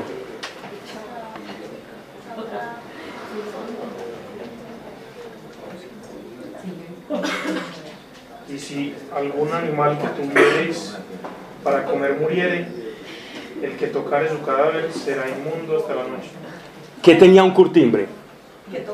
Un montón de cadáveres de animal. Por lo tanto, por muy judío que fuera este Simón, que era judío, generalmente los curtidores eran considerados como impuros todo el tiempo, porque es que todo el tiempo es- el trabajo de ellos era desmembrar y desgajar, desollar animales para colgarlos y sacarles el cuero, que después los fariseos que se lavaban 30 mil veces las manos iban a tener que poner. Que no visitaban al curtidor porque eran impuros, pero sí se vestían con el cuero del curtidor. Estas son las paradojas del ser humano, ¿cierto? Aquí dice que la- es decir, un animal que tuvieres para comer, ellos lo están comiendo. No, no, está en la- es, está- es un pasaje, en Deuteronomio también está el pasaje que si usted toca un cadáver de un animal, ¿cierto? Eh, aquí la expresión no es, no, es, no es el hecho de comer, es el muerto. Un animal muerto es impuro. La muerte o la sangre muerta te hace impuro. Por eso la menstruación, la mujer cuando está menstruando era considerada impura. ¿Por qué? Porque era vida, un óvulo vivo, muere, ya es sangre muerta, igual, entonces es considerado impuro. Listo. Y miren dónde está el apóstol Pedro. ¿Por qué? Esto no lo pone Lucas por, por gratuidad. Esto, aquí hay algo importante. Pedro está en casa de alguien que, a manera de ver, judaica, es un lugar, es un recinto lleno de impureza. Y allí, en este recinto, entre comillas, lleno de impureza, él va a recibir el mensaje aún mucho más fuerte para su mentalidad judía, que el cristianismo se extendía a los que eran considerados goim en hebreo impuros. Entonces, miren ustedes, miren ustedes eso. Capítulo 10. No pone Lucas en vano eso. Es como una antesala, ¿no? Había en Cesarea, no de Filipos, sino la, la otra Cesarea, un hombre llamado Cornelio. Cornelio, nombre latino, nombre romano. Nada de judío acá. Centurión. ¿Quiénes eran los centuriones? No, no, no eran esas, la caricatura de los 80 que se ponían el ráfaga éter y una cantidad de cosas. ¿Ustedes se acuerdan? ¿Vos sí te acuerdas? ¿No se acuerdan? ¿Qué fue un- ese era muy... Sí, sí señor. Rojo, verde y azul. Muy bien, Alejo, hombre. Me hiciste sentir bien por 5 segundos. No, ok. Era como del ejército, no como, como guerrero. Ajá. Los centuriones romanos, para ser centurión romano, ojo, los romanos eran súper cuidadosos. En el derecho romano, un centurión solamente accedía a ese cargo si había sido una persona probada en batalla. ¿En qué sentido? En el sentido táctico-militar. Solamente un centurión era una persona que había sido probada en campo de batalla y que a través de, ciertas victorias habría logra- logrado cierto grado de prestigio, dignidad. Y ahí se les otorgaba el grado de centurión. Centurión no viene de centuria de manejar 100 hombres, como muchas personas creen. Centuria, 100 hombres, no. La palabra centurión no tiene nada que ver con 100. No, cinturón es con guerrero. Capitán. No, centurión tiene que ver más con la política y con el derecho, con el, con el derecho civil romano, con la organización civil romana. Estos centuriones tenían a cargo 80 personas, ¿cierto? Estaban, tenían a cargo 80 personas y eran completamente, digámoslo así, eran completamente respaldadas por el imperio. Tanto así que si el César los convocaba, entonces ellos ya se reunían, las, las centurias se reunían o los centuriones y formaban lo que llaman las legiones. Y con eso ellos comenzaban a atacar y hacían punta de lanza. Esa era una manera pues, de, de- de gobernar el mundo para los romanos. Pero tenían, perdón, por 80 personas A su cargo. Pero, Soldados. soldados. Soldados, capitanes, pues, estaban organizados. Dice que es el rango eh, que ha recibido una mayor atención por parte de los estudios del ejército romano. Sí, claro. Porque eran los líderes militares. Gracias a ellos era, era, como el núcleo fundamental de la estrategia militar para ellos. Y ellos, pero es que ellos gobernaban todo el mundo. Estamos hablando en el apogeo del imperio romano, cuando eran lo más grande. Centurión de la corte denominada itálica. ¿Por qué itálica? Porque eran sol- los soldados que, que ellos gobernaban, normalmente eran 600 hombres. Esa, para hacer una... eh, normalmente las, las provincias, Cesarea, que había sido fundada en torno a César, era una, una ciudad mayoritariamente de romanos. Habían 600 hombres allí. 600 hombres de Roma custodiando una fortaleza. Y desde esa fortaleza ellos, cuando habían revueltas, ellos enviaban a las diferentes partes de Israel y Galilea. Allí, entonces, denominada itálica por la pro- por, por- porque todos provenían de allá, ¿no? Todos eran romanos y defendían como esa casta. Se han encontrado arqueológicamente muchas monedas, insignias de los centuriones. O sea, ellos tenían un rango tan grande que podían incluso sacar como una moneda y unos medallones, y eso era como, como prestigio. Pero miren lo interesante, dice, piadoso, temeroso de Dios con toda su casa, que hacía muchas limosnas al pueblo y oraba a Dios continuamente. Esto es bien extraño. Aquí no estamos hablando, aquí estamos hablando de un hombre que no es circuncidado, pero que la escritura lo considera piadoso, que daba limosnas y que oraba a Dios. Posiblemente no alcanzaba a ser un prosélito. ¿Recuerdan quiénes eran los prosélitos? Hechos de los Apóstoles capítulo 2. Los prosélitos, los prosélitos eran las personas que, que ya habían ganado como el derecho a ser judíos. No importa la nacionalidad que tuvieran, ya si habían circuncidado, si era hombre, si era mujer, si habían ex su marido lo había, la había convertido al judaísmo, ¿cierto? Y entonces habían probado con las festividades, con la rigurosidad y se habían hecho ciudadanos eh, de Jerusalén, pues de Israel. Y una sinagoga ya les había dado como el veredicto, usted ya es judío. Eso era un prosélito, un extranjero que se convirtió al judaísmo, defendiendo los ideales conforme la ley demanda. Este hombre tenía, era simpatizante del judaísmo y, quería, tenía un acercamiento, pero no era judío. Lo que vos nos explicado una vez, Pablo, en el seminario era que él le rezaba a un Dios, pero que no sabía exactamente cuál Dios. No, él, sí él- él sabía que era el dios judaico, ¿cierto? Él sabía que era como el dios judeo, pero él no era judío del todo. Él no era judío, pero él sentía simpatía por el dios de los judíos. Él sabía que era un solo dios, ¿cierto?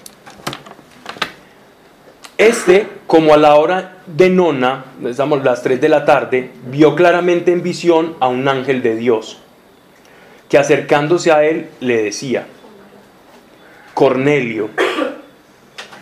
Él le miró y sobrecogido de temor dijo, ¿qué queréis, Señor? Y le dijo, tus oraciones y limosnas han sido recordadas ante Dios. Tus oraciones y limosnas han sido recordadas ante Dios. Seguramente el, el- uno, uno- uno puede como llegar a, a especular, esto ya es pura especulación, que las oraciones de él era, Señor, con esto que yo siento, con esto que siente mi casa de, de- de quererte conocer, ¿qué hacemos? ¿Qué haces con mi vida? O haz algo de mi vida. Eso podría ser la oración de Cornelio. Seguramente él venía diciéndole esto al Señor y por eso el Señor dice que el Señor, que el ángel le dice que el Señor recordó la oración, como que es una oración que él ya viene haciendo y que Dios le dice, yo he escuchado tu oración, eso que me has venido pidiendo, yo lo he escuchado, no es ajeno a mi oído. Verso 5, envía pues unos hombres a Jope y haz que venga un cierto Simón llamado Pedro.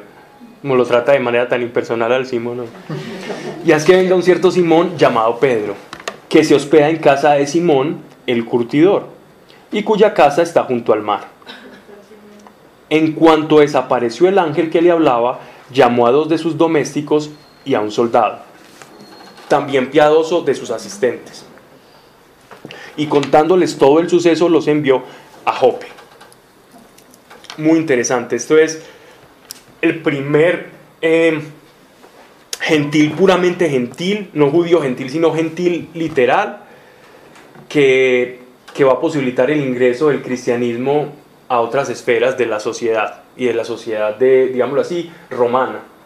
Este va a ser como literalmente una punta de lanza para el Evangelio, que desconocemos. Algunos dicen que este centurión Cornelio, no con muchas pruebas, es el mismo que presenció la muerte de nuestro Señor. Entonces que por eso él empezó a volverse piadoso.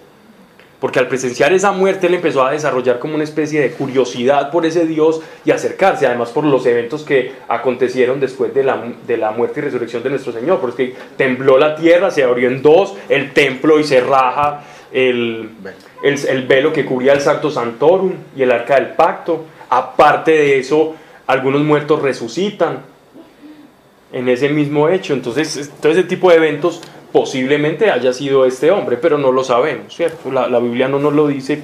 Especular más allá podría ser. ¿Qué digo? Ciertamente este hombre.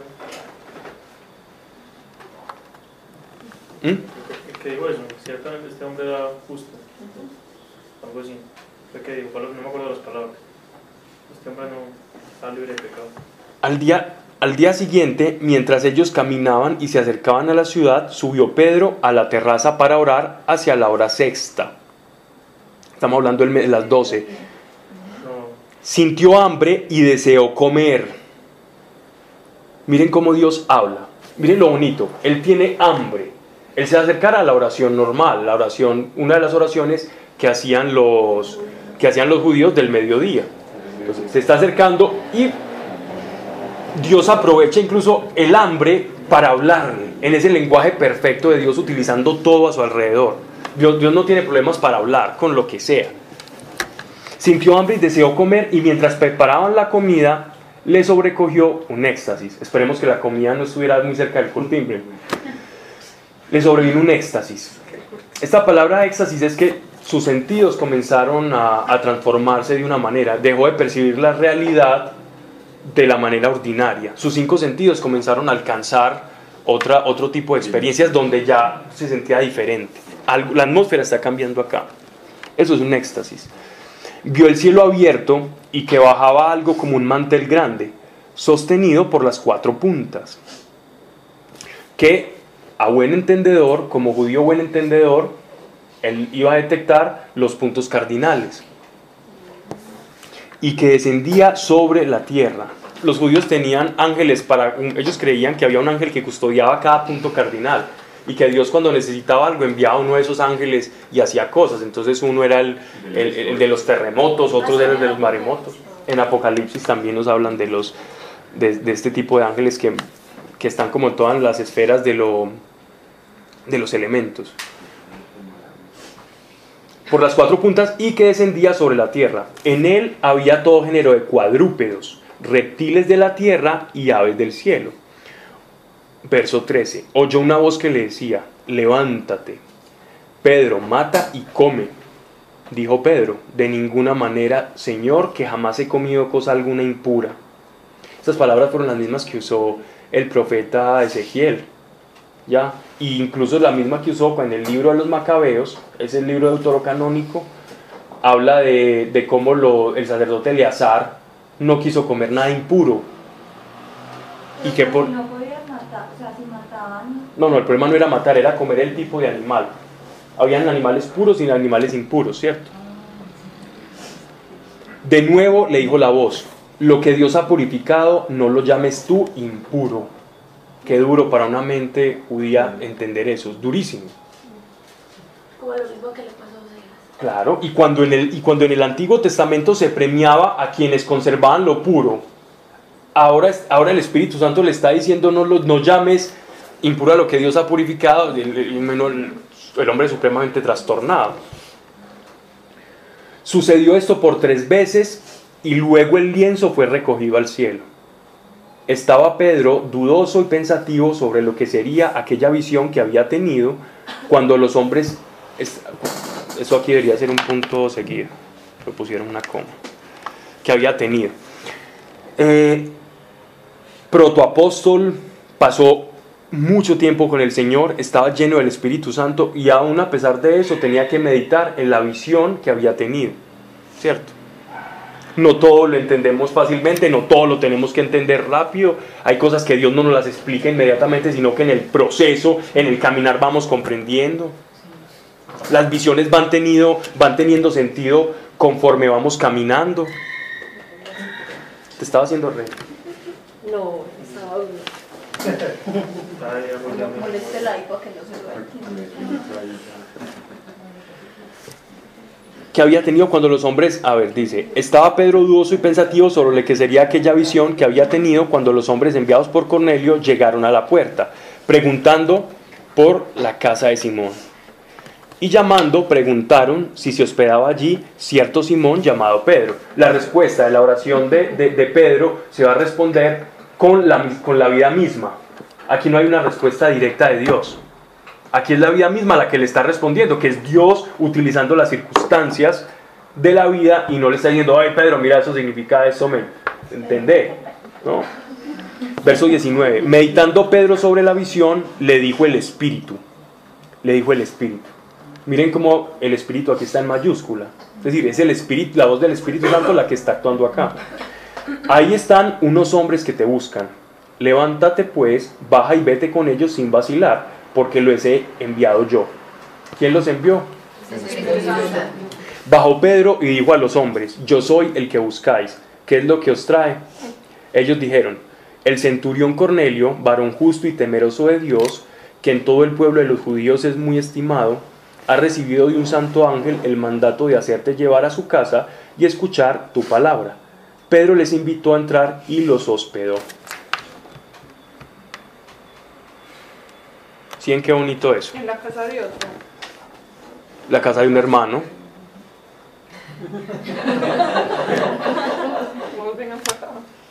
Aquí estamos todos, ¿cierto? Lleno.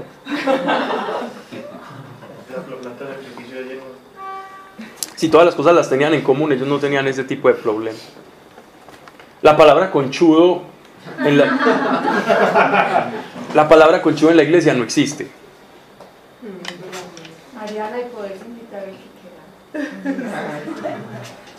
Entonces el viernes traigo los bajos, los estrógenos. Al día siguiente partió con ellos acompañado de algunos hermanos de Jope. Se llevó testigos, porque el apóstol Pedro ya sabía lo que se le avecinaba. Un fuerte paradigma que se iba a romper aún dentro de la iglesia, que el Espíritu Santo y los privilegios iban a ser para los gentiles. Y eso, por Dios santo, iba a ser un problema para el apóstol tremendo. Y al otro día entró en Cesarea, donde los, donde los esperaba Cornelio, que había invitado a todos sus parientes y amigos íntimos.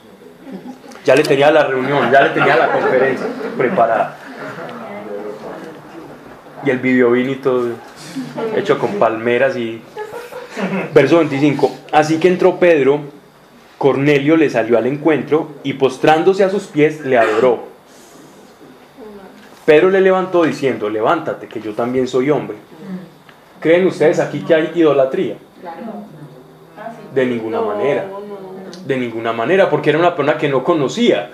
Pero él no conocía, él, él vio a alguien como en lo romano, vio a alguien tan grande que me habló un ángel, me hizo que va a venir un mensajero, entonces lo que yo puedo hacer es prostrarme en tierra por, por el privilegio. Viene muy teso, viene uno muy teso. Sí, no, pero yo digo, es decir, que, que no hay pecado en él. Obviamente, si, si, él conoce, si él supiera algo sería idolatría, pero, pero por eso Pedro le amonesta de una manera muy, no le, no le amonesta de una manera agresiva y le dice, no, yo soy un hombre, le levantes, y yo no. Pero él no entendía muy bien, él estaba haciendo, apenas iba a recibir el, el, el mensaje, ¿no? Le adoró. Pedro le levantó diciendo, levántate que yo también soy hombre. Conservando, conversando con él, entró y encontró allí a muchos reunidos, a quienes dijo, bien sabéis cuán ilícito es a un hombre judío llegarse a un extranjero o entrar en su casa. Pero Dios me ha mostrado que a ningún hombre debería yo llamar manchado o impuro. ¿Qué pasó? Pedro entendió el mensaje del lienzo. Dice Él Pablo, pero bien, bien teso porque esa mentalidad judía como es demarcada, él viendo un lienzo de animales y Sí. aquí compararlo con personas. Sí, pero mire que él ya entendió acá. Sí. Él ya entendió. Él, no- él- él- él se quedó meditando, pero cuando tocó, él seguro estaba. Es que mira que el- el- el- la escena es la siguiente. Pedro está súper consternado con esa visión, diciendo, Dios, pero ¿qué me quisiste mostrar? Pero yo no quiero comer eso, si eso es impuro. Pero entonces, y ahí mismo tocan la puerta mientras él está orando o hablando, toca la puerta y, ay, ya sé que va a, ser- ya sé que va a pasar algo. Nosotros consideramos impuros a los gentiles y comprendió. Y aquí está diciendo que él comprendió, le está diciendo, Dios me ha mostrado que a ningún hombre debía llamar manchado o impuro. Igual ahí también está siempre la obra del Espíritu. pues. Claro, Y aún así Jesús ya se los había mostrado. Cuando Jesús, por ejemplo, habló con una mujer y era samaritana. cla- claro, y con la cananea. que era samaritana. Claro, el, el- pero, pero, eh, le tocó, incluso después de esto, después de la- de la- del apóstol Pedro, muchos se quedaron judaizando. La, la pelea de Pablo fue contra los judaizantes y la de Pedro, todo el tiempo, porque se les predicaba y se les predicaba con señales y, el apóstol Pablo decía, con poder yo les predico, ni siquiera con bonitas palabras elocuentes. Créanme por, los, por el poder, así como decía Jesús, no por las palabras, y ni aún así, y ni aún así por la mentalidad que está diciendo Sebastián, que, que la del judío es, es como todo lo que me han enseñado en toda la vida, ahora me lo va a derrumbar. Y dice, no, no, no, no, no, eso es, uy, no, hasta allá no llego yo, yo soy cristiano, pero, pero no, hasta allá no.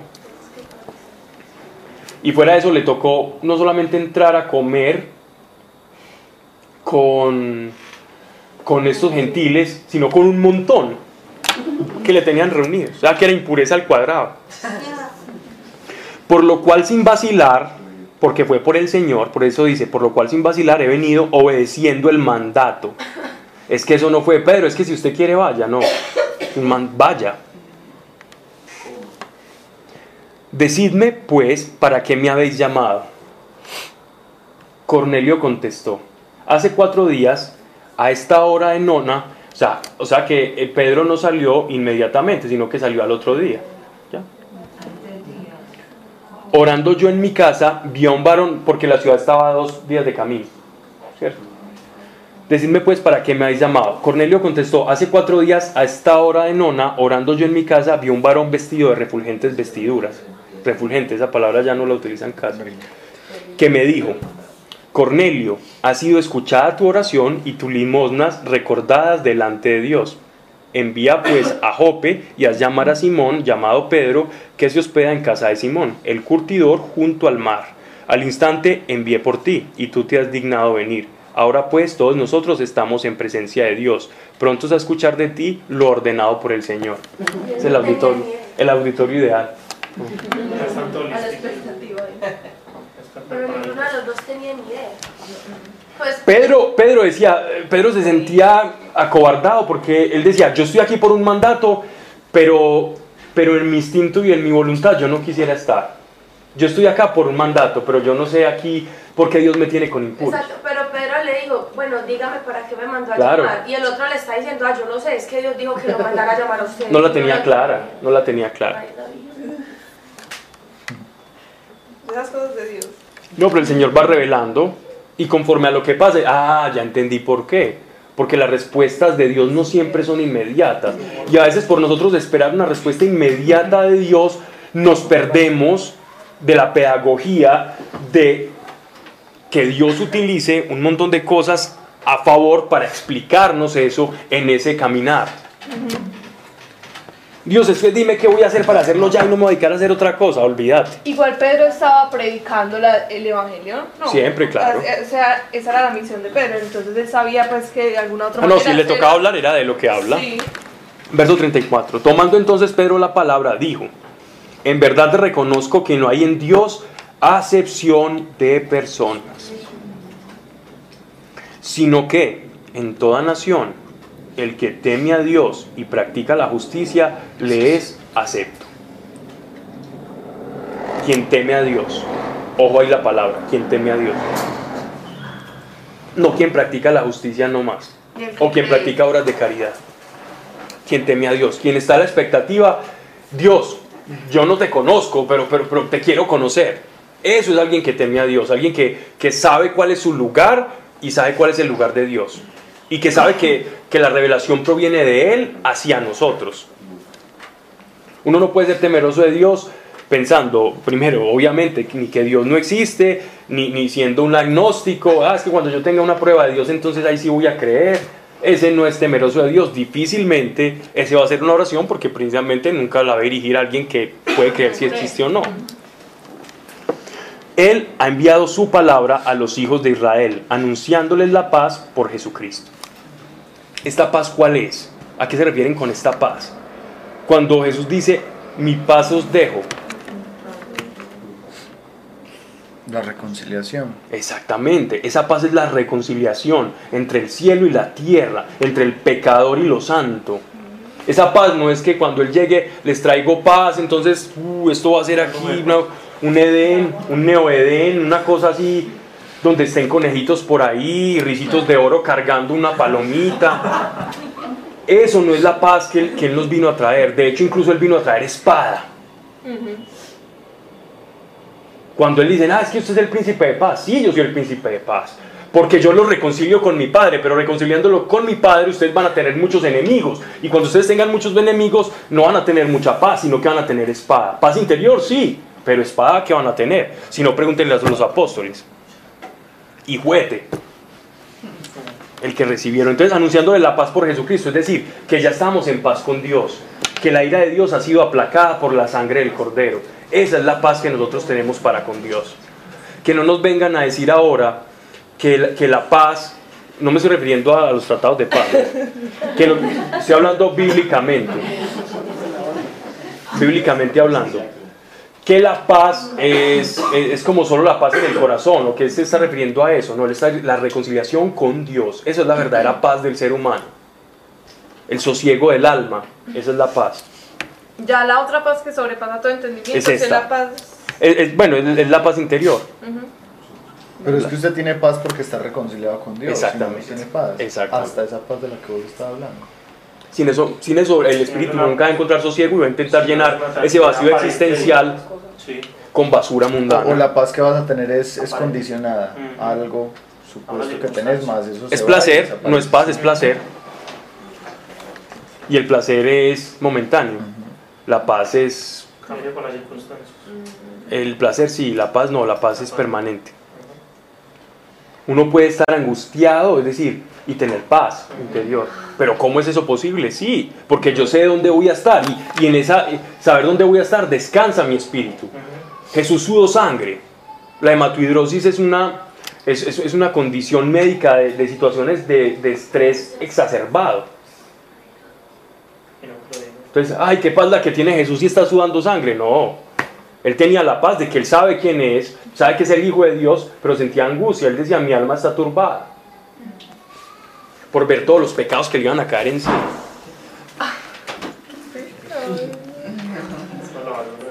Anunciándole la paz por Jesucristo, que es el Señor de todos.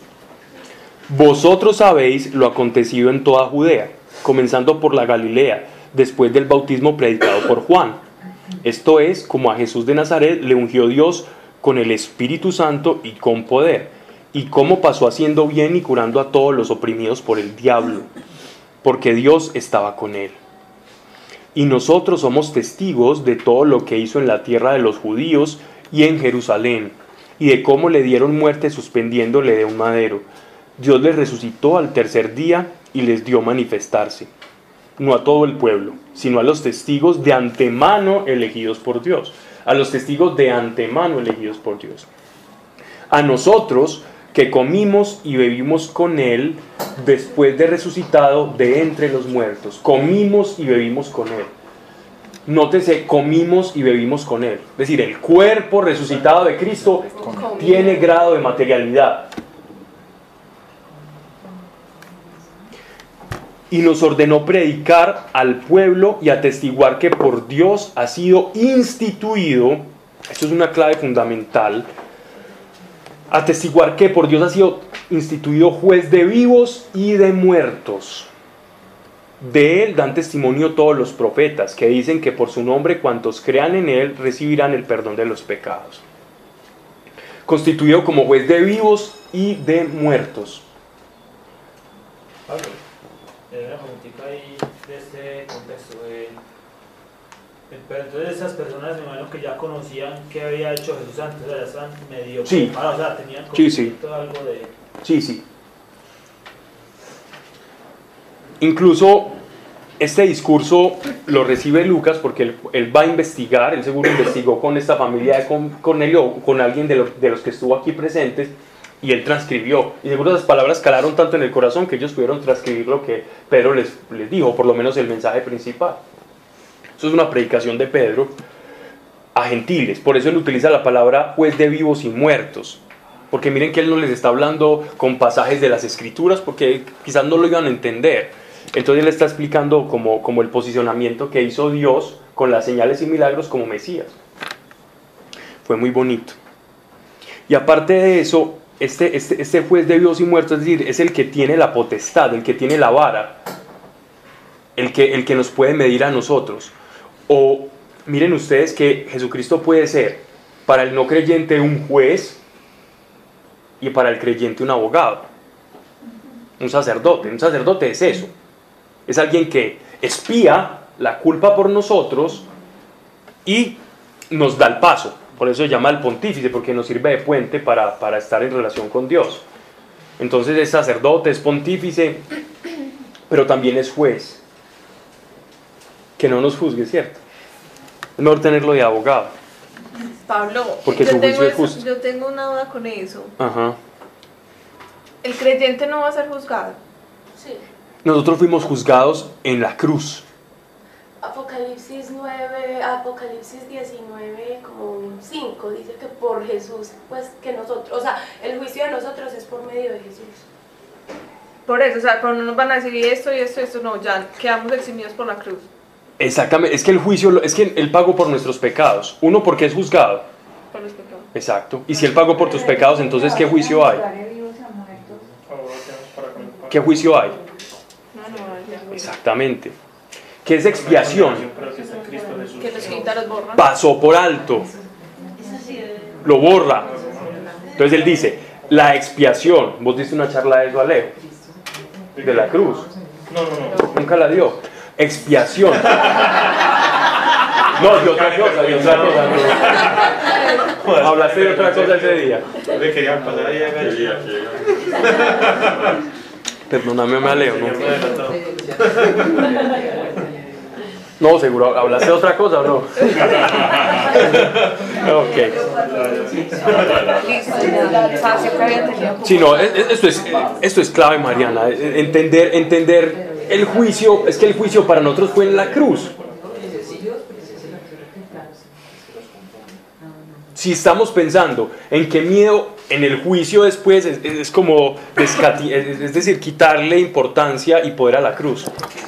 Por la cruz nosotros no caminamos como, eh, como, como riéndonos de la vida, ay, es que yo voy a pecar porque fue espiado. No, eso, eso es alguien que nunca creyó en la cruz, eso es síntoma de alguien que no es creyente. Por la cruz nosotros nos sentimos avergonzados cuando pecamos. A mí la cruz me produce es vergüenza cuando peco. La cruz no me produce a mí como, ay, qué felicidad, puedo pecar y mira, y allá me pagaron. Eso es síntoma de un simpatizante y no un creyente verdad. Igual, igual Dios es el que discierne eh, pues, las intenciones del corazón, entonces puede ser un simpatizante y Dios obviamente lo identifica. Pues Romanos 8.1 dice, ahora pues ninguna condenación hay para los que están en Cristo Jesús, los que no andan conforme a la carne, sino conforme al Espíritu. Un creyente de verdad. Y otra cosa, eh, ¿por qué- ¿quién condena? ¿Quién? El juez. ¿Cierto? O te saca limpio o te condena. Si no fuera por eso, no estamos por lo poder. No. Si no fuera por Jesús, estamos todos muertos en nuestros delitos y pecados y se acabó. O sea. nos vemos blancos. Estamos como Si no había nada en nosotros rescatable, o mérito alguno en nosotros. Y mejor, porque, porque nuestros méritos no podían pagar la deuda que teníamos con el Señor.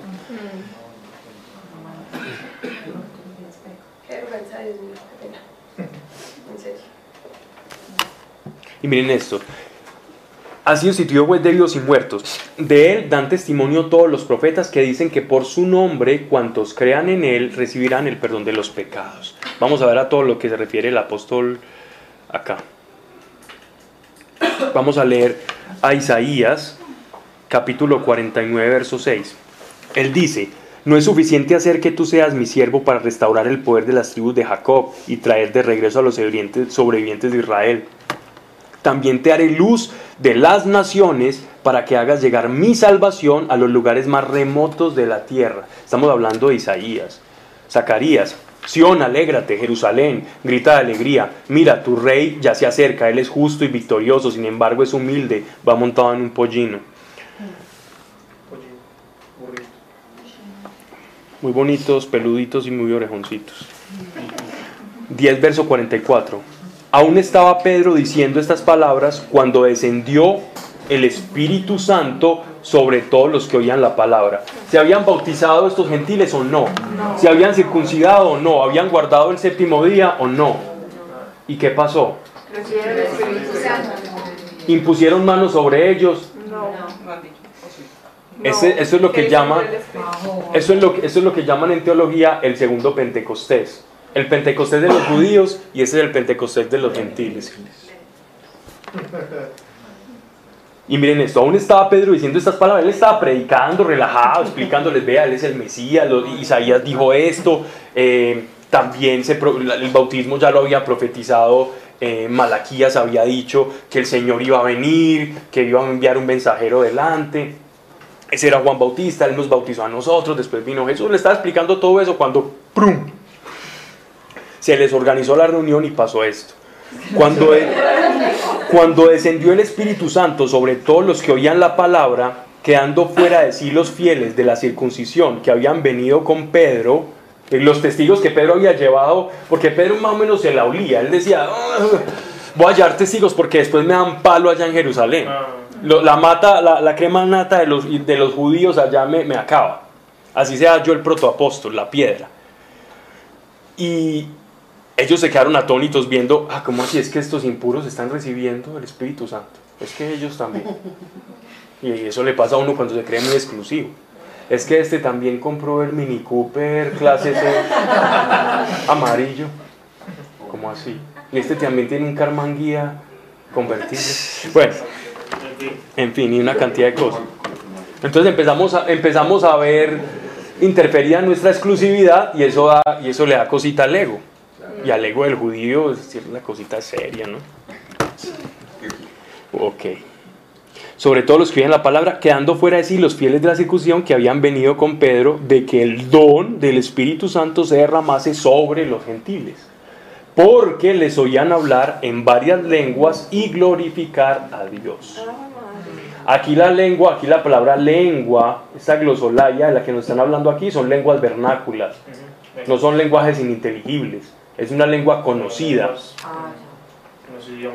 En varias lenguas y glorificar a Dios, porque si uno, si uno habla jeringonzas o si uno habla frases ininteligibles, ¿cómo va a saber que está glorificando a Dios? Uno va a creer que es un vietnamita o algo, pero, pero no va a parecer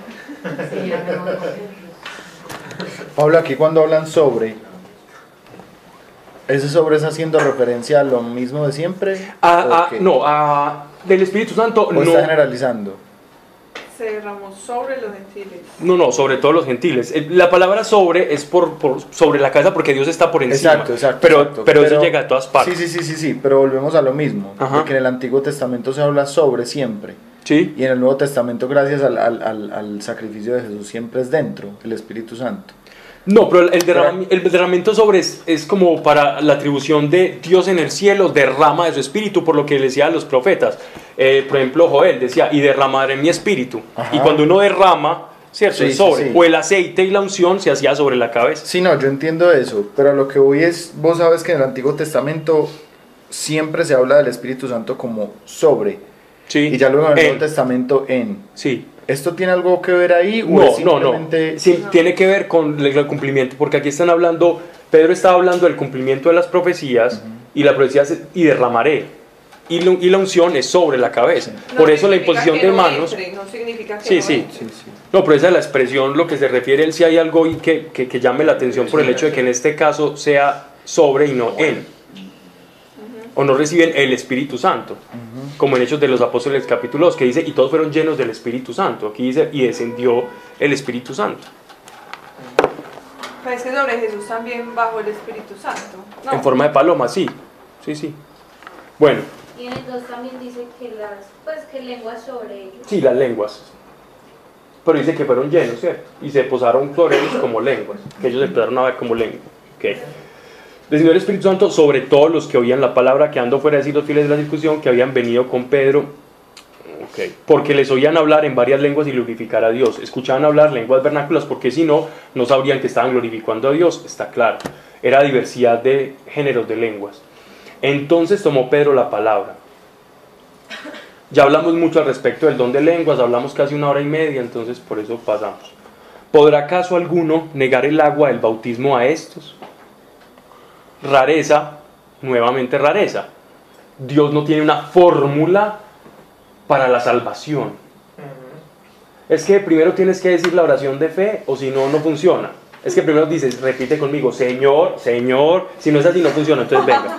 Ah, es que no dijo que escriba mi nombre en el libro de la vida, está llevado hermano, no, hay que volverla a repetir. Se no quedó bien converso. A veces nos podemos pegar de ese tipo de detalles Dios no le pega ningún detalle. Una cosa tan importante como era el bautismo sorprendió al apóstol diciendo estos no se han bautizado y reciben el Espíritu Santo. En Pentecostés del segundo capítulo ellos habían sido bautizados porque eran discípulos. Pero en este caso, ¿cómo así? ¿Qué es esto? Entonces, ¿qué es primero? ¿El bautismo o el don del Espíritu? ¿Ya? Normalmente es primero el bautismo, normalmente. Pero a Dios no, no lo podemos encasillar y si Dios quiere dar el Espíritu Santo y después llevarte a bautizar, no hay ningún problema. Pero si lo hace Dios, ¿no? El, el orden normal es bautizarse. Tanto así que al apóstol Pedro lo sorprende y dice, ¿podrá acaso alguno negar el agua del bautismo a esto? Es decir, no, pues ya llevo el Espíritu Santo, no, pues eh, venga, bauticémoslo ya. Por esto, por esto los testigos. Ajá. Que han recibido el Espíritu Santo igual que nosotros. Mira, se va a Igual que nosotros. Es que ahí dice que igual que nosotros. Sí, sí. No, sí, sí, sí, sí, es que es... otra cosa. Era por si había algo especial en ese hecho acá. Sobre esa palabra. Y mandó bautizarlos en el nombre de Jesucristo. Mandó. Entonces, los apóstoles ya como que no estaban encargándose de los bautismos, sino otras personas. Ya ellos se encargaban de otras cosas. Entonces le rogaron que se quedase allí algunos días.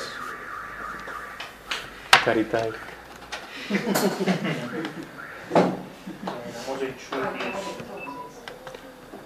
Dejemos ahí. Eso que sigue acá ya después es muy bonito. Porque vamos a hablar de las primeras controversias. Aquí, se nos pre- aquí ya se nos empieza a anunciar la gracia. Y la gracia pega tan duro. Es que la gracia... Todo el mundo cree que la gracia es muy fácil. Pero la gracia incluso se nos puede volver un problema. ¿Por qué un problema? Porque uno siempre quiere tener méritos. Uno siempre cree que, ah, yo, yo me estoy portando muy bien, yo ya no estoy cayendo en lo mismo de antes. No, Dios me debe escuchar mejor. Mis oraciones son más poderosas. Mi oración en lenguas es más eficaz. No, ahora sí venga, que se venga la gente que es que venga, que voy a orar por ellos.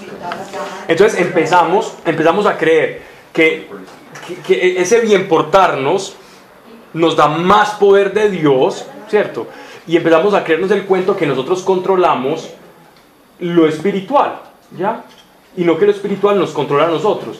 El problema no es nosotros tener el control de lo espiritual, sino rendirnos.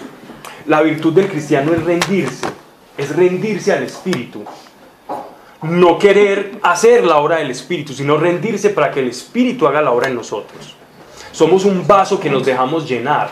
No, somos un- nos- eh, no somos un vaso que nos llenamos de nosotros mismos, porque entre más llenos estemos de nosotros mismos, pese a que pensemos que somos muy buenos, va a ser todo lo contrario. Vamos Dios va a decir, "Ah, ok, entonces como tú eres tan Dios, haz tú lo que yo hago, porque ya me estás quitando el papel y va uno a ver y queda mal, porque no está siendo lleno por Dios. Entonces, lo cual no quiere decir que uno camine mediocremente en el, en el sentido de buscar la santidad, ¿ya? De eso no se trata, pero la santidad se, se la, santidad depende de la calidad de relación que yo tenga con el Señor. Porque en la medida en que yo lo voy conociendo, eh, me va pareciendo tan serio Dios, tan serio Dios, que, que yo le tengo que responder a Él de alguna manera. Y es una respuesta que se da casi que mecánicamente, es como una especie de inercia espiritual. La santidad es proporcional a mi intimidad con Dios. No más, es simplemente eso. La santidad no depende de mí, depende de Él y de cuánto yo renuncie y de cuánto yo muera a mí. Ya obedezca. Esa es la santidad. Chica. Sí, o sea, Es el espíritu, el espíritu. Pero la obediencia al principio no, no, no, no le va a gustar a la carne, ¿cierto? Pero después trae frutos apacibles. Padre, yo te doy gracias por tu amor, por tu presencia aquí, Señor. Que sean tus palabras. Padre, gracias. Es difícil a veces comprender que has pagado por todos nuestros pecados, Señor, pasados, presentes y aún los que tú ya considerabas que íbamos a cometer, Señor, desde el mismo momento en que nos llamaste y nos elegiste. Es difícil para nosotros incluso comprender esto. Es difícil sabernos a veces salvos, siempre nuestra carne está queriendo tener un mérito o a veces queremos ayudarte a cargar la cruz, Señor. Pero difícilmente si, si estuviéramos allá dentro de esa muchedumbre, no creo que lo hubiéramos hecho, Señor sino es por la gracia de la que tú nos permitiste haber revelado a tu Hijo en nosotros, Señor. Padre, gracias que solo permanezca en nuestros corazones lo que se ha dicho acá, que sea digno de fidelidad y confiabilidad conforme a tu revelación. En el nombre de Cristo Jesús. Amén. Ya. Ya se despertó. como bueno, Ya para que-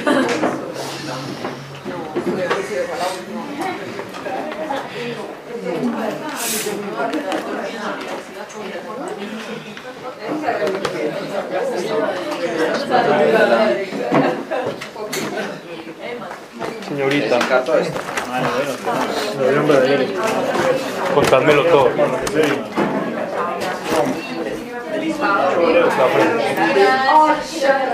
Y tu mano izquierda no se entere que hace la Eso está.